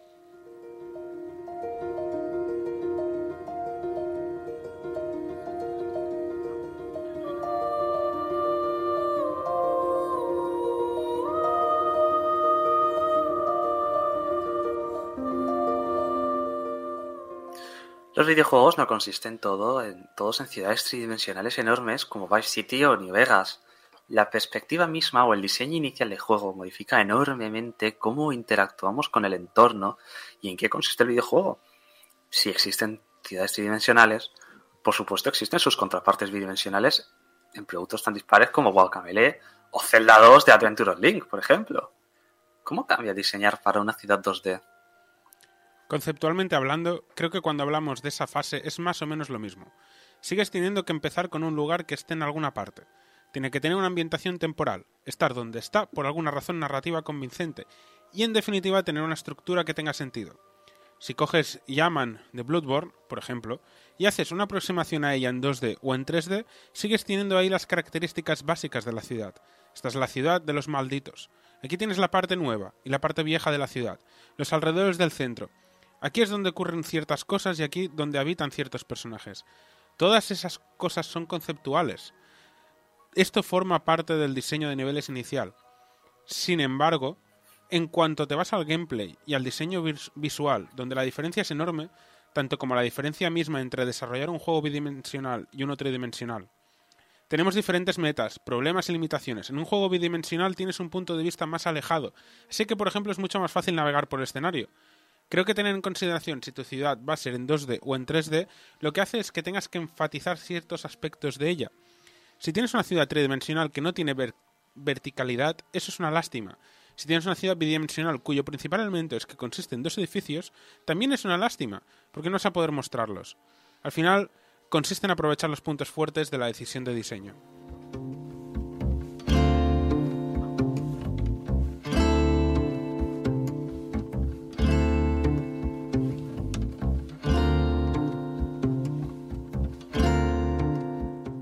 Julio, Julio, ¿cómo se llama esta canción? Croissant. Vale, ya. Croissant. Es Croissant. Croissant del videojuego The Architect Paris. Por curiosidad. Aprovechar los puntos fuertes del diseño es esencial. Al final, el diseño de ciudades depende del diseño de juego y del, y del diseño de niveles para existir, supeditando su razón de ser a crear un videojuego interesante y divertido. Sin embargo, al concebir una ciudad para un videojuego, principalmente estamos trabajando con el diseño de niveles y de mundo, trabajando mano a mano, para, eh, perdón, estamos tratando con el trabajando de la mano para construir un espacio virtual creíble donde los jugadores quieran invertir su tiempo.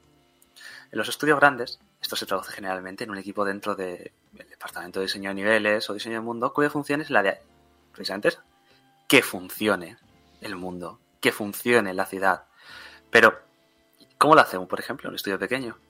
¿Cómo puede afrontar un equipo de desarrolladores independiente con un presupuesto mucho más limitado y con mucho menos personal el planteamiento y desarrollo del espacio donde se desarrollará la acción del videojuego. Diría que, siendo honestos, el tamaño de un equipo no importa, salvo que hablemos de un mundo abierto. Sería recomendable que en equipos modestos se centrara más el foco en ciudades con espacios delimitados, no abiertos y conectados. Half-Life 2 creo es, creó una ciudad magnífica sin necesidad de ser un mundo abierto. Dishonored tiene ciudades increíbles que tampoco son mundos abiertos. Lo mismo con Bioshock, con sus imaginario y entornos. Cuando tienes algo que no es un mundo abierto, puedes centrarte en lo interesante e inteligente y dejar el resto como implícito. Pues esto te ahorra mucho tiempo. Incluso permitiéndote revertir más. Y, perdón. Incluso permitiéndote, permitiéndote invertir más en los detalles de la ciudad, dándole así una mayor credibilidad e inmersión. Tenemos muchas opciones de cosas que podemos hacer en una ciudad, no simplemente movernos por ella. Incluso aunque estés en un mundo abierto, porque si comparamos el mundo abierto de Yakuza con el de GTA, en el pequeño espacio que te brinda Yakuza tienes cantidad de cosas por hacer, y esto implica una profundidad mayor al evocar la grandeza de Tokio. Y si hablamos de consejos para crear una ciudad, creo que lo más importante es mantenerlo todo lo más cohesionado posible, para que si decides crear una regla, ésta se aplique en todo el world building, y que a la hora de diseñarla no pares de hacerte preguntas sobre cuán grande es tu ciudad, dónde se ubica tu ciudad, dónde está tu ciudad y por qué existe tu ciudad en dicho lugar. Tiene que haber una razón para todo esto, y cualquier ciudad tiene que tener una historia detrás, aunque sea una relativamente nueva perdida por las montañas de Estados Unidos de unas pocas décadas. Y sobre todo, imagina las funciones de cada zona de la ciudad. Piensa en cualquier ciudad y cómo justifica su existencia. Tiene que ofrecerte viviendas, acceso a comida, que en el capitalismo se traduce en supermercados y restaurantes, permitir actividades económicas varias que a la vez puede ser la, razón por la que existe, motivos para que la población se reproduzca, como escuelas y hospitales, si comienzas a pensar en funcionalidades puedes estar así un rato. Entonces puedes hacer las cosas más interesantes. Digamos que quieres crear un juego de miedo en un lugar único. ¿Qué puedes hacer? Puedes crear una ciudad en un lugar con niebla, o una congelada en un fiordo remoto noruego. Luego pensar en su funcionalidad principal, que puede ser un pueblo pesquero, en por ejemplo los años 20, y así darle un toque Lovecraftiano. Y al ser así el pueblo tendrá un puerto, barcas, faros, fábricas de conservas de pescado que envían a Suecia, Noruega o a todo el mundo. Y yendo por este camino puedes llegar a tener un concepto sólido e interesante, que a partir de aquí consiste en ser capaz de definirlo artísticamente y llevarlo a cabo en el videojuego. Esto es lo principal para poder construir una ciudad virtual.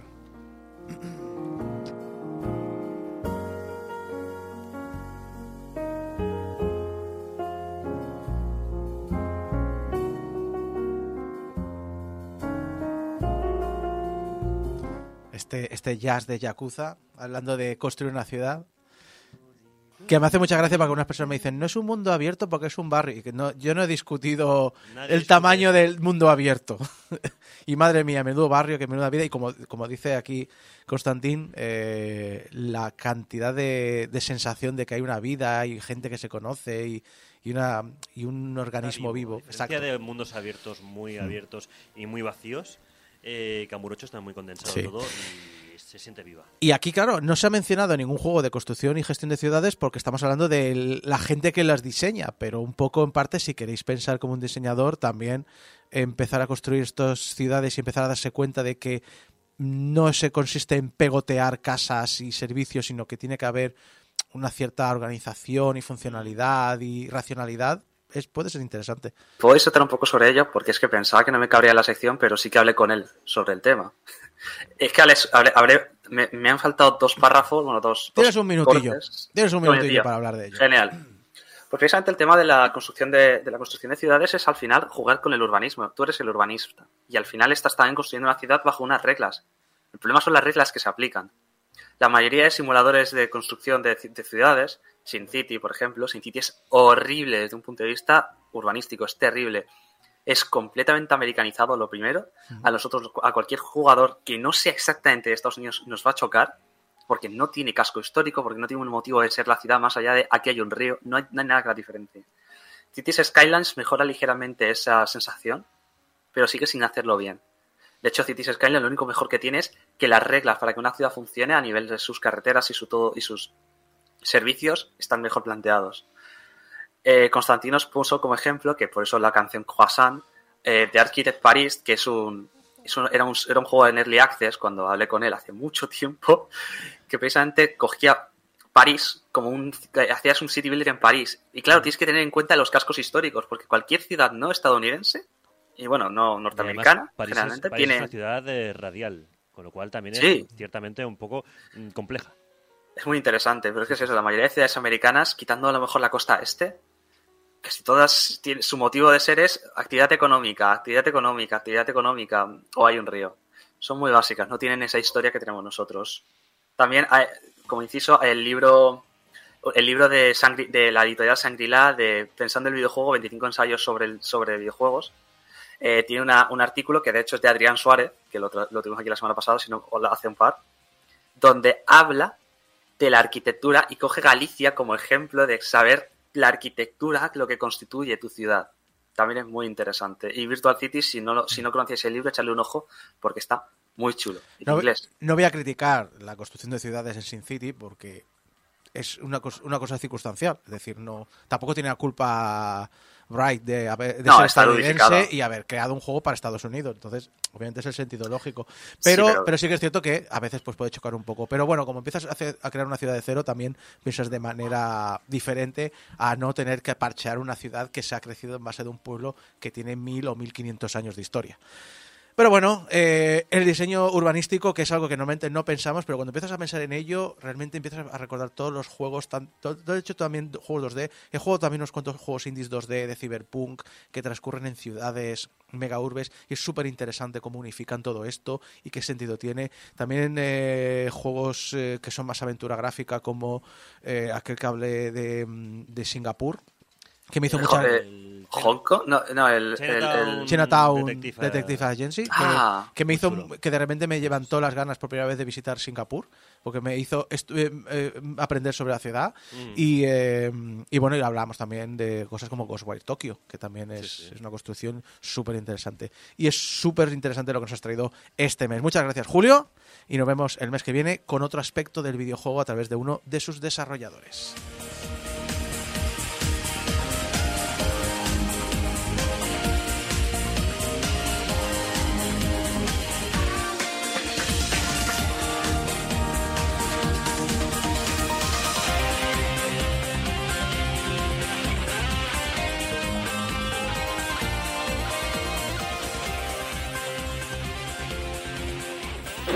26 años, varón. Estaba en su casa tirado en el suelo. Hipotermia, paro cardíaco, costillas rotas, quemaduras graves, herida de bala en el hombro. ¿Ha dicho algo?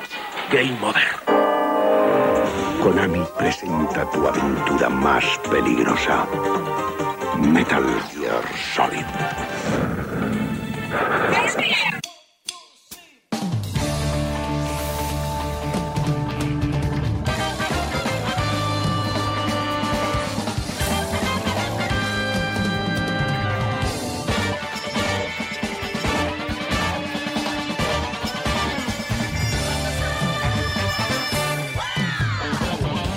Primero vino el cinéfilo, luego llegó el jugador, y luego llegó el seriéfilo y no hay nadie que nos hable más en serie que Alex Llopis. ¿Qué tal, Alex Llopis? Alex, Alex, Alex, tráenos series, háblanos de cosas que ver en la tele. Tengo sueño. Eso- No, de pero- hecho, a, eh, a ver, Alex, no, no puedes... mm, Empezar una sección diciendo... No, no, no, no puedes, no puedes quejarte de eso porque es una constante. Sí. O sea, yo en el trabajo siempre, eh, cuando me preguntan qué tal estás, y yo con sueño y cansado, así que como siempre. Exacto. Ah, hoy, de hecho, la- el opening de, de la sección le pega mucho porque hoy es el día que voy a hablar de detectives, aunque la protagonista de ¿Detective nuestra Conan? serie... Otro día hablaré de Detective Vale. Conan. Haber Pero no me tientes, ¿eh? El día de la marmota, eh, también te digo. Porque... Deberías, ah, deberías haber aprovechado ahora para meter el, el- la. Pero perdona, ¿por quién me tomas a mí? Lo curioso es que esta serie no está protagonizada por un detective, está protagonizada por una mujer que es una persona normal y corriente, por decirlo así. O sea, no es, no es ni ex policía, ni policía, ni se dedica a investigar. Ni tiene hay- traumas ni nada, Pero ¿no? hay crímenes... Lo de los traumas, sí. Pero, pero Alex- bueno, a ver. Alex, ¿hay crímenes que resolver? Hay crímenes que resolver.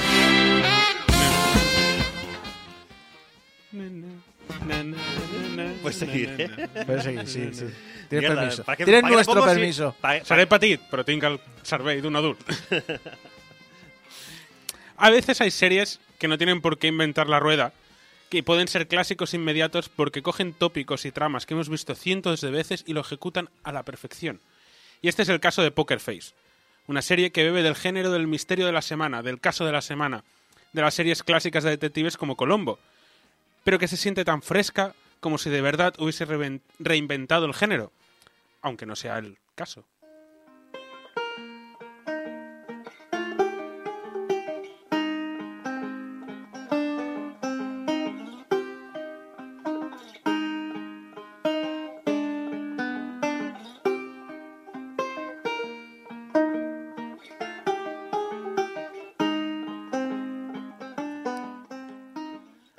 Porque Poker Face es la historia de Charlie Cale, una camarera que trabaja en un casino con una habilidad particular casi sobrenatural.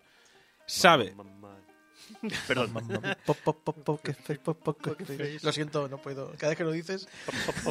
he de decir que yo mientras escribía el guion estaba constantemente con la canción en la cabeza porque además Claro. yo empecé a salir de fiesta con... No empecé a salir de fiesta, pero más o menos en la época en que esta canción fue popular era cuando yo salía más o menos habitualmente. Entonces la tengo grabada en mi cerebro. Apúntate a Netflix. Come on, Baby, baby, let's go party. party. Eh, eh, Vaya mezcla, estamos por a- Dios. estamos hablando- Apaguemos, vámonos, el programa se acaba ahora. Hablamos de series. Ah, Quiero decir una cosa muy rápida. Eh, esta semana salió la noticia de que Netflix se cargaba la suscripción Ah. más barata y que entonces si la quieres barata o te la pillas con anuncios o sube de precio. Y cuando estaba esperando el autobús para venir aquí a la radio, me ha venido eh, la noticia de que Prime eh, se mete anuncios en todas sus suscripciones a Pri- Prime Video. No me jodas. En todas que es la que suscripciones- más estoy usando ahora. Y si quieres sin anuncios, paga 3 dólares más al mes. ¿Qué dices? Pues No, eh, por ahora esta noticia es de Estados Unidos, por tanto no sé si se aplica al resto del mundo. Bueno, ya lo miraremos porque Pero- Estados Unidos además el Prime es mucho más caro que aquí Muchísimo porque más incluye caro. muchísimas más cosas. Entonces, Bueno, no, no sé si creo que incluye lo mismo, simplemente es que aquí estamos menos dispuestos a pagar, ¿eh? Es un También. poco como Apa, cuando dices, es que el juego en Rusia to vale see". menos, pues. Pero que en Estados Unidos ya Prime se es con publicidad de pago. Aquí cada vez más eh, la gente está volviendo a eso de coger eh, y surcar, parche de palo. y surcar eh, los mares del Caribe. Exacto. Bueno, Volvíamos A eso a vamos. Poker Face. Poker Face. Charlie Cale tiene una particularidad, una, una habilidad particular que es casi sobrenatural, aunque no es, o al menos no hay una explicación sobrenatural al hecho, es simplemente un algo que mueve la trama, y es que sabe, sin lugar a dudas, cuando alguien la está mintiendo. Algo muy útil en un casino, y el motivo por el que lleva bastantes años trabajando en Las Vegas. Después de que en su momento la pillasen usando su habilidad para ganar un montón de dinero en el póker, el dueño del casino en el que ahora trabaja, eh, hizo un trato con ella, en plan, no te voy a denunciar ni te voy a matar, pero te quedas aquí trabajando. A ver, hay una cosa, es decir, contar cartas de esas cosas a lo mejor está un poco más penado, pero saber que, ver que me estás foroleando no es un, no es ilegal. No, pero claro, cuando es roza la sobre, lo sobrenatural, No, y cuando es el mafioso el que lleva el casino. obviamente, pues, o sea, obviamente el dueño del casino ver, es, es me, ha, mafias. me ha recordado a Psych. Sí, tiene, o sea, no se inspira en Psych, pero eh, Psych viene de los El mismos orígenes. el al final, sí. Al final, Colombo en gran parte ya también tenía esto de saber cuándo alguien le estaba mintiendo. Y Psych sería un poco como un Colombo cómico. Hmm. Es una comedia en la que tenías a alguien que podía sobreanalizar todo y sabía cuando alguien le estaba mintiendo y sabía ver cosas que parecían sobrenaturales. Aquí pasa lo mismo, no te explican cómo ella sabe mentir, simplemente sabe que la gente miente, ya está, no hay más. Hay unas normas, cuando estuvieron haciendo los guiones de la serie, se marcaron unas pautas y unas normas que se tienen que cumplir el cómo funciona esto para que fuese consistente. Y porque tienen que haber unas normas, no puedes empezar con algo y luego a media temporada cambiar el cómo funciona el exacto. sistema. Eh, volviendo un poco a la trama de la serie, eh, Charlie quiere pasar desapercibida y vivir una vida tranquila, eh, aunque esté trabajando en el casino con las presiones del mafias. Lleva ya muchos años, probablemente décadas, no recuerdo cuántos años estaba ya trabajando en el casino, hasta que se cruza el hijo del dueño del casino, que es el actual administrador, y básicamente, sin entrar en muchos de- detalles, porque es la trama del primer capítulo, eh, la protagonista, Charlie, tiene que romper su móvil y huir a la carretera para salvar su vida.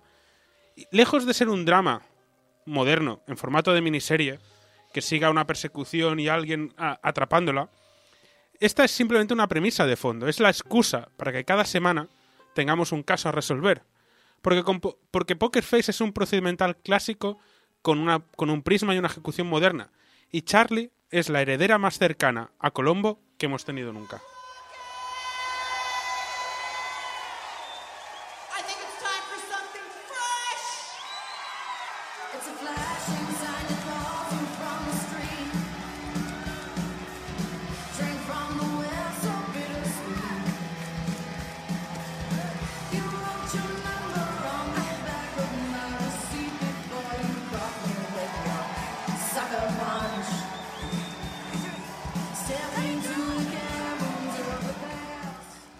Cierto, no lo he dicho, hay una sola temporada de momento, habrá una segunda y eh, la serie se emite, la podéis ver en de manera legal en España en Sky Showtime. Aunque tardó mucho en llegar porque la estrenaron precisamente hace un año, el 26 de enero de 2023 fue cuando la estrenaron en Estados Unidos. Poker Face es el bebé de Ryan Johnson y de Natasha Lyonne.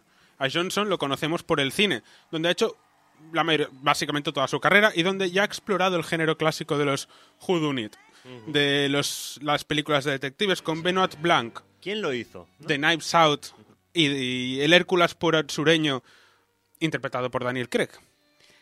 Esta, aunque esta serie no es su primera incursión en televisión, fue el director del famoso capítulo de La Mosca de Breaking Bad. Capítulo mítico. es un capítulo bastante mítico, embotellado, un capítulo que ocurre en una sola localización, básicamente dos, y son 40 minutos de dos protagonistas intentando matar a una mosca que hay en ese laboratorio. Y es de las cosas con más tensión que he visto nunca y ta- y tan bien dirigido. O sea, obviamente ha habido muchas cosas en televisión muy bien hechas, pero ese capítulo lo recuerdo ver cuando no sé si acababa de estudiar cine o estaba a punto de empezar a estudiar cine y a mí me marcó especialmente lo bien hecho que estaba. Años después descubrí que era Ryan Johnson, que es uno de mis directores favoritos, así que Es un tío que sabe de cine mucho, Ryan Johnson. Sabe mucho. También fue ¿Sabes quién muy sabe odiado- más? Sa- Fue muy odiado por hacer la película de Star Wars. eh, Mira, la gente me puede mm, comerlo de abajo. eh, sí, y estamos de acuerdo. To- Yo me he visto la filmografía de Ryan Johnson y a cada cual es mejor. Solo hay una que me pareció un poco más floja que el resto, pero era de las primeras que hizo. Pero ¿sabes quién sabe más de, cine que Ryan Johnson? Su mujer. Ahora hablaré de ella. Ojo.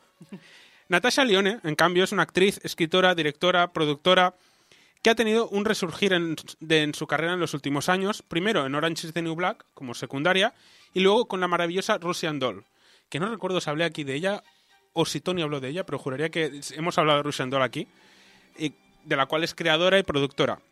Sin Lyonne no existiría esta serie. El personaje de Charlie está hecha a su medida para ella.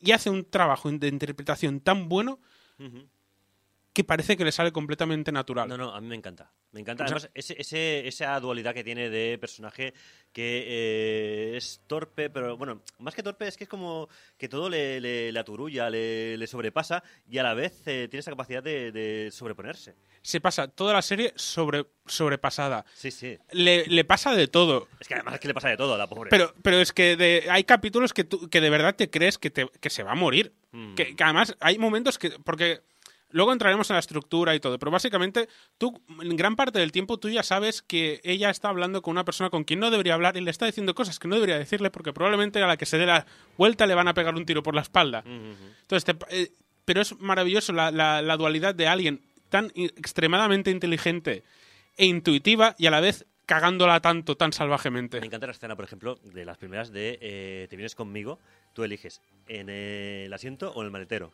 ¿Y su reacción cuál es?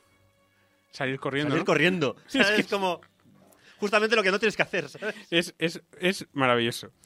Pero entrando un poco en detalle de cómo surgió la serie, porque me parece una historia muy guay, muy bonita, Lione funda Animal Pictures con Maya Rudolph, que es la productora con la que hizo Russian Doll.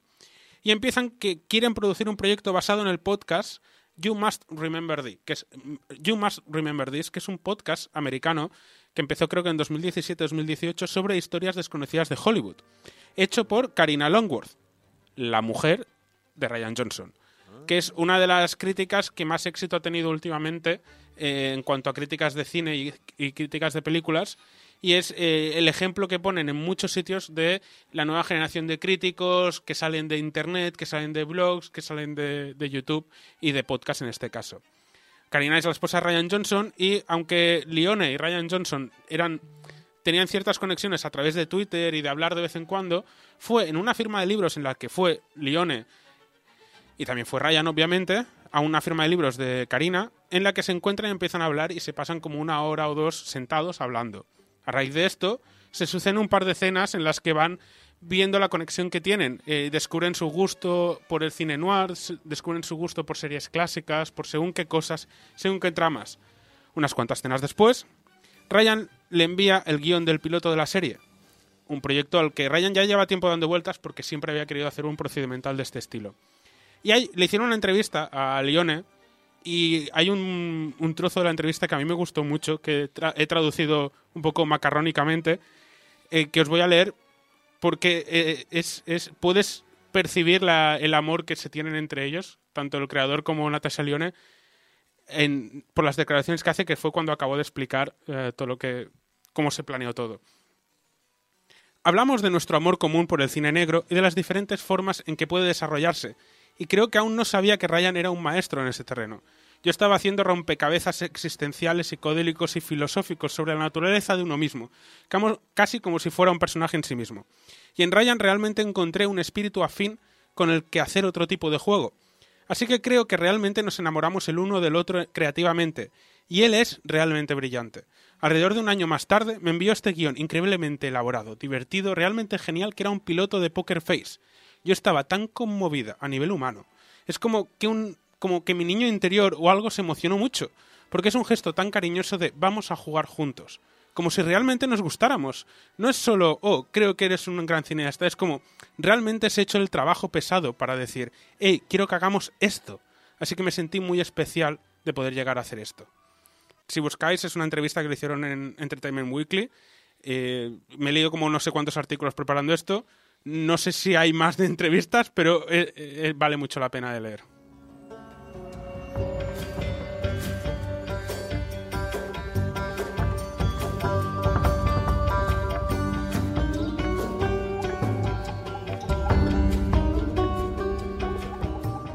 Y entrando ya más a la piñón en, en qué hace la serie tan especial, Eso, eso. es un claro homenaje y una inspiración a muchas de las series clásicas de los 70, 80, 90.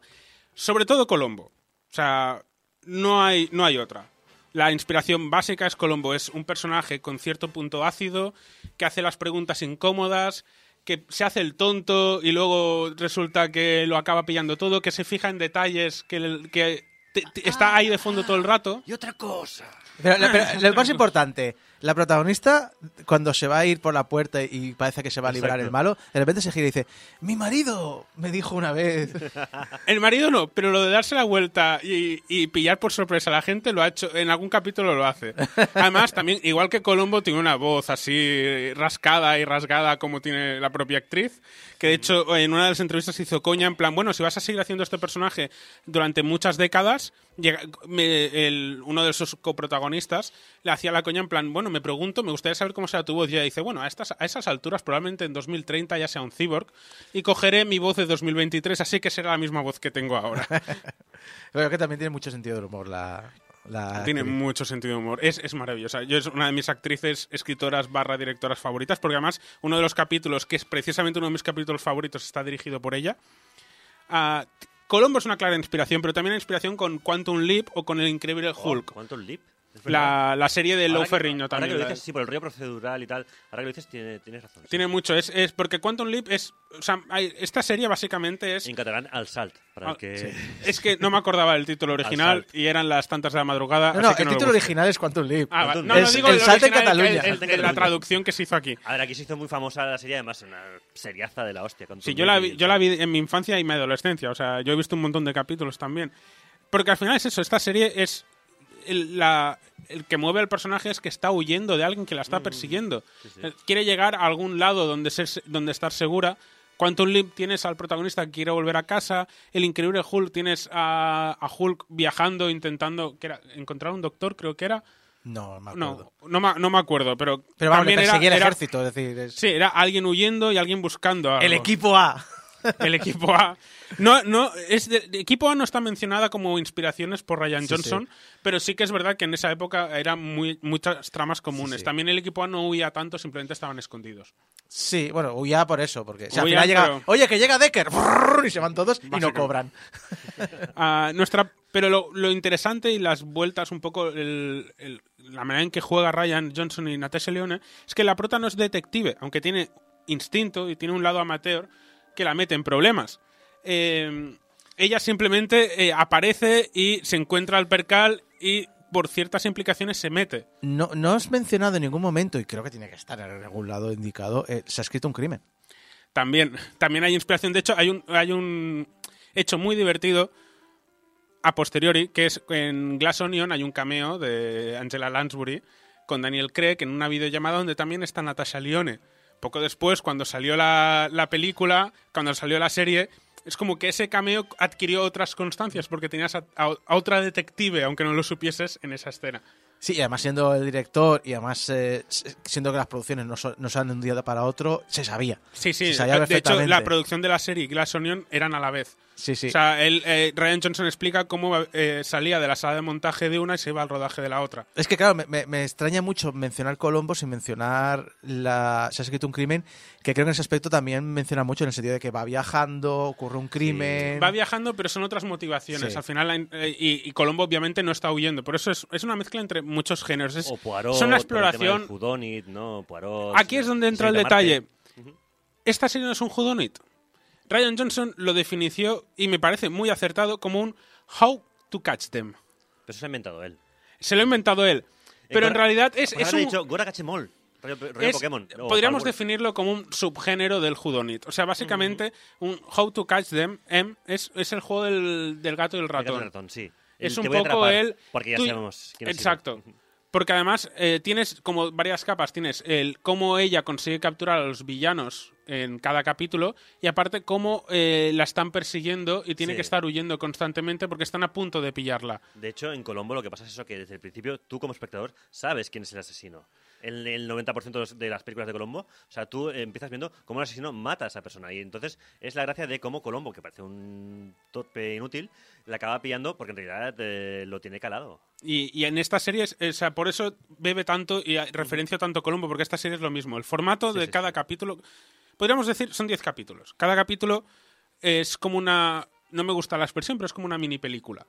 Es una historia independiente, es el caso de la semana. Yo manejea un poco géneros diferentes. Tienes desde la película de terror a una obra de teatro, tienes a uno de género musical, tienes, tienes un poco de todo. Es un mix de diferentes géneros. Pero hay un formato que siempre se repite, que es grabado a fuego en esta serie, y es algo que los creadores, la sala de guionistas, Ryan Johnson, todo el mundo respeta a rajatabla y es, tú primero ves el caso, ves el protagonista, el asesino es el protagonista del capítulo, no es Natasha Lyonne la protagonista. Cada capítulo tiene un protagonista, que es un actor invitado igual que en Sí, Colombo. Hay Colombo. una de cameos, hay una de actores, una calidad, una magia. Es Bueno, sale gente maravillosa. Muy, sale gente muy tocha, ¿eh? Sale gente muy tocha. Hay gente muy tocha aquí en esta serie. De hecho, en el primer capítulo, ya solo en el primer capítulo sale Adrien Brody. Brody. Sí, en sí, uno de mis capítulos favoritos sale Nick Nolte. Sale Ron Pellman. que yo pensaba que se había muerto, pero no, Bueno, no. ahí sigue. Jo- Joseph Gordon-Levitt, que también es un habitual en todas las producciones de Johnson. O sea, hay un montón. El tema es que cada capítulo explora un género diferente. Cada capítulo está estructurado en que tú ves el asesinato y en ningún momento ves al, al personaje de Charlie.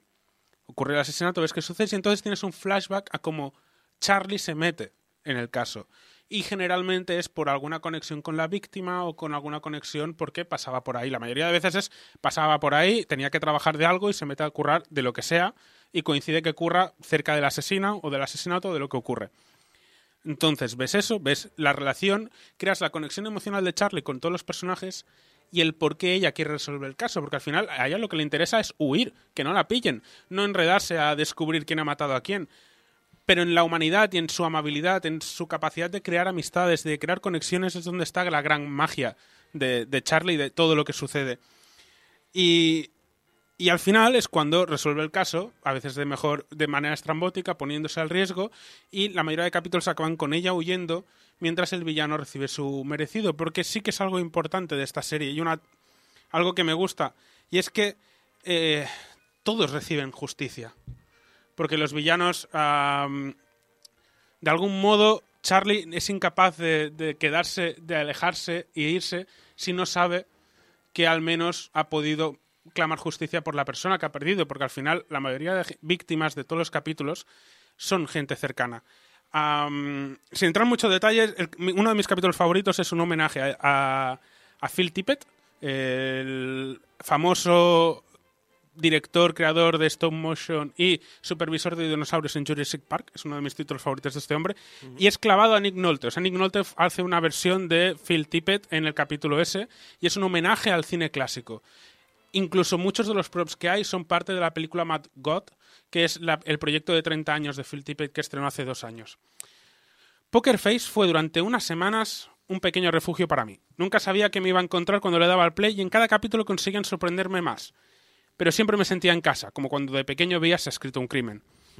Siempre he sido fan de las series de las que bebe Ryan Johnson y creo que ha actualizado muy bien este género sin necesidad de reinventarse, simplemente cogiendo lo que funciona y buscando el alma y la humanidad de la historia. Porque al final de eso trata, de cómo aún siendo un personaje con sus defectos y problemas, el motivo por el que Charlie se implica en resolver crímenes viene de su bondad y amabilidad, viene de las conexiones humanas que crea en la eterna carrera en la que vive huyendo de la muerte, figurada y literalmente. Ni siquiera es una detective, es una persona corriente, asustada, que está intentando sobrevivir como puede, gracias a la ayuda de muchas, a la ayuda muchas veces de desconocidos. Y precisamente es la amabilidad del desconocido y las conexiones que se crean el verdadero motor de la serie. Bueno, y que Natasha Lyonne está espectacular.